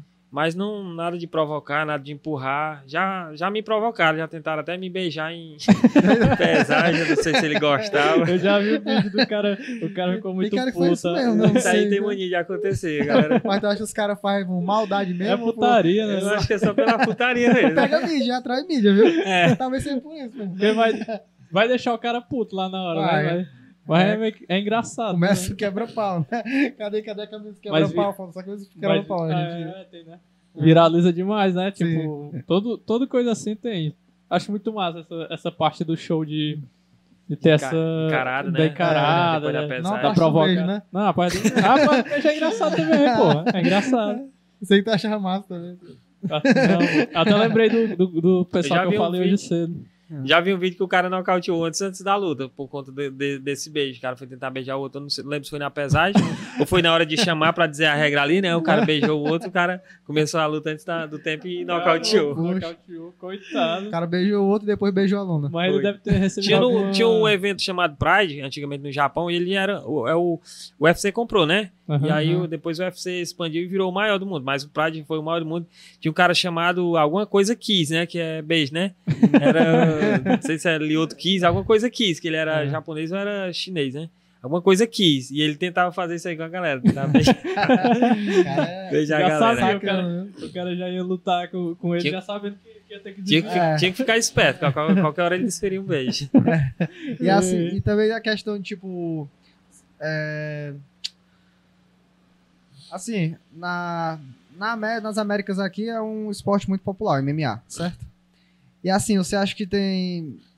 Na África, você acha que tem uma certa popularidade o MMA, na Ásia, esses outros continentes? Ou você acha que é tudo mesmo aqui centrado na América? Não, hoje, né? A gente tá aí com. Tem os dois campeões da africana, que é o peso pesado lá do. É camaronês, né? Que é a África, né? E o Sim. Adesanya, né? Que são dois africanos. E está expandindo o esporte. hein? Aí já são bem populares lá na, na terra deles. Isso graças a eles, né? Embora não fosse conhecido no país dele, hoje é, né? Os Sim. campeões são de lá. Você nunca lutou assim contra ninguém de outro país, não, né? Você já lutou contra alguém de outro país? Não, ainda não lutei com ninguém de outro país ainda. Mas já pensou assim, tipo, em alguém que tu queria lutar? Tipo, ó, eu quero lutar muito contra esse cara aqui. Deve ser massa a luta entre eu e ele. Sim, eu lutaria com, com um dos atletas tá aí do, do, do topo hoje do, do, do 61, lutaria de boa. Gosto de desafio, né? Gosto de lutar Uhum. com os melhores. Lutaria com qualquer um, mas assim, um específico não, não teria. Não tem, né? Não, Porque é aquela coisa também, né? Você não tem medo, não. Pode vir pra cima e. não, luta, na luta eu nunca tive medo. E, Sempre. assim, tua, tua história é muito legal, sabe? Assim, que tu começou desde criança, né? E Uhum. tal, e Não foi uma coisa se, assim. se tu tinha alguma mensagem pra, pra quem pensa em se profissionalizar, tanto, no, tanto seja em qualquer tipo de arte marcial, né? Porque a gente fala em MMA assim, mas às vezes o cara quer ser profissional de Muay Thai, Jiu-Jitsu, Taekwondo. Até de Karatê também, Ah, é. Capoeira. capoeira. É, o que, que mensagem assim, tu daria pra ser uma palavra assim, de ânimo pra pessoa? Assim, é uma coisa difícil, né? É uma coisa difícil, mas quando você é, quer aquilo, meu irmão, ninguém tira de você. Quando você foca que quer aquilo dali, não só na luta, mas em qualquer esporte, é você botar em primeiro lugar sempre aquilo ali. Sim. Sempre ter fé mesmo, acreditar em Deus e colocar aquilo ali sempre em primeiro lugar que você consegue. Eu já fui assim, de chegar em academias e todo mundo me bater, né? Aí eu ficava, cara, um dia eu vou ser, vou ser o melhor lutador de Camusim. Um dia todo mundo vai me ver como um melhor lutador daqui. Um dia todo mundo vai me assistir lutando. Um dia eu quero ser assim. E graças a isso eu consegui chegar. Onde eu quis, eu consegui. Sim. Graças a Deus. Sempre tive Pois um é. foco ali. Apesar de treinando pouco, mas contando um pouco com talento Imagina também. Se, imagina se tivesse mais tempo pra treinar, né? Pois é, todo mundo fala que se eu tivesse mais. Tu vivesse tempo, disso, né, cara? Tu, tu deveria estar aí já. com Inter- certeza. internacional, nível internacional facilmente, viu? Por isso que eu digo que se eu tivesse a oportunidade que falta, tá faltando hoje pra mim, é a oportunidade, né? Num Sim. evento grande, eu me focar só naquilo, trabalhar só Até em cima porque, daquilo. pelo que tu contou aí, até do, do Shoto, né? Shoto, tu foi meio que em cima, né? Da hora, né? Tipo, tipo faltava poucos dias pro evento, né? Exatamente, falta- eu fui chamado faltando quatro dias pro evento. Olha aí. Caramba. Não deu tempo nem fazer os exames aqui. É tipo Aí um não rolê, tive né? tempo pra treinar. Fui pra Sobral, passei dois dias lá, atrás de fazer os exames, não consegui. Aí, não, não, acho que dei dois treinos. Dei um lá em Sobral e dei outro aqui quando cheguei.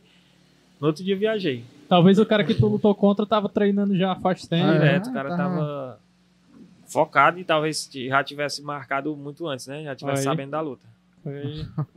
Olha Mostrar aí. aí o nível do talento aí de, de Camucinha e a galera não dá, às vezes. Pois é. Talvez depois do nosso podcast aí, né? Talvez não agora As ou pessoas que, futuramente, tipo, o tiver pessoal que não é mais. do meio, Uhum. o pessoal que assiste a gente vai conhecer, né? Tua história Vai te conhecer. vai perceber aí. E vai te conhecer mais ainda futuramente, porque a galera volta nesses vídeos pra assistir e tudo mais, pra conhecer. Sim, sim. E aí, Verdade. Então, agradecer, né? ganhar pela- mais fãs também. É, agradecer muito por tu ter aceitado conversar com a gente. Já faz um tempo, né, que a gente já queria ter feito esse episódio. Aham, sim. Mas aí acontecem as coisas, mas é assim Tem os mesmo. imprevistos que acontecem. É. Mas Exato. o importante foi que deu certo. Assim, eu também que agradeço vocês pela oportunidade, né? Desde o dia que o o Wes me convidou, queria agradecer vocês pela oportunidade, né? De mostrar aqui meu trabalho, um pouco da minha vida também, da minha vida Sim. pessoal. Obrigado. E da próxima vez tem que trazer um cinturão pra gente. Pois é, eu ia trazer. comprar, já tinha até falado pra ele que eu ia trazer. Sim. Acabei vindo. Seria que eu não, muito também massa não, o não cinturão sabia exatamente onde mesa. era. É. Aí tu pode trazer até, inclusive, tipo, um convidado, né? Vim ele e o É. da academia. que É, da próxima vez que chamar, tu eu vir, acho legal. chamar mais uma pessoa pra Pronto. gente conversar. Vou trazer alguém- o Aham. que vem, o que vier mais se destacando. Pronto. Pronto, aí. Aí, Pegar Quem- o que tiver mais destaque. galera, bora aí se destacar, porque o melhorzinho vai vir. É, aí, qualquer hora que você chamar, eu tô disposto aí a, a vir. Show. Viu? A gente agradece Show. muito. É, Fica muito feliz com a, com a tua presença. E essa conversa muito massa. Foi muito show mesmo. Eu nem vi o tempo passar. Não, é, que hora é é? Eu já, eu sei lá. Eita, Boa. rapaz. Pareceu 14 minutos. Pois é, um instante. Pareceu 24 segundos, não tinha nocauteado a gente. Da próxima vez tem que, tem que testar os golpes, né, editor? Testar os golpes no. A gente vai lá na, lá na CT da capoeira lá. Faz- Como a é que demonstração apanha? Eu espero que ele use aquela estratégia lá, né? Da barrigada antes. né? Ficar mais leve, né? É, eu acho que ele o usa tamanho até. da minha barriga é perigoso demais. né? Eu acho que ele usa até. até eu acho que ele usa até pra vir pro podcast, pra se sentir mais leve. É, você me atrasa por isso, rapaz. Pois agradecer aí a galera que tá assistindo, pedir pra deixar o like, se inscrever no canal. É, Compartilhar, É, compartilhar, comentar aí pra gente saber um comentar. pouco mais do seu feedback, né? Agradecer Isso. quem assistiu até aqui, né? Agradecer a todos os nossos patrocinadores, o oferecimento Nebulosa Omega Produções, a a Lega Nerd, Trapear, os Terminais e o, o pessoal lá do Mestre Ávila, né? É o CRM de Capoeira, CRMA de Capoeira. Agradecer muito aí ao Gilson também. E é isso aí, se você gosta de luta, esportes, chega lá na. Qual é a academia?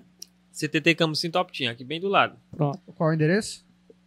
Na rua Maitá aqui, depois do Dr. Lopes aqui. Aí você. É. Acho que. Fica bem vizinho aquela, uma garagemzinha que tem uns bonecos, Uhum. tipo uns bonecos de madeira. Sim. Uhum. Desde criança que, que eu passo ali, eu acho engraçado aquelas coisas de madeira que tem, parece uns bonecos, né? Sim, sim. É bem vizinho aquela garagem. É, pertinho da, daquela. Tô ligado onde é. Aí tem no Google Maps, eu acho, né? Também tem lá no. Tem a igreja dos. Mormons em frente. Uhum. Sim, sim, sim. Sim, É. sim eu sei Tô, onde tô é. ligado onde é que é. Tô ligado onde é que é. E tem o Instagram, todos os Instagrams vão estar aí. A gente vai colocar É. na descrição o Instagram dele, pra seguir ele. E a gente fala também a localização da academia, né? Ah, Pronto. pode ser. Fica- E aí. E aí. Vai lá no YouTube e assistir as. As lutas aí do Rafael Kamikaze e os, Os combates. os combates relâmpagos aí dele, que é só Homem é knockout. fera. Homem é fera. Pois agradecer, pessoal. Tchau, tchau. Valeu. Muito obrigado por ter assistido até aqui. Obrigado, gente. Valeu. Os.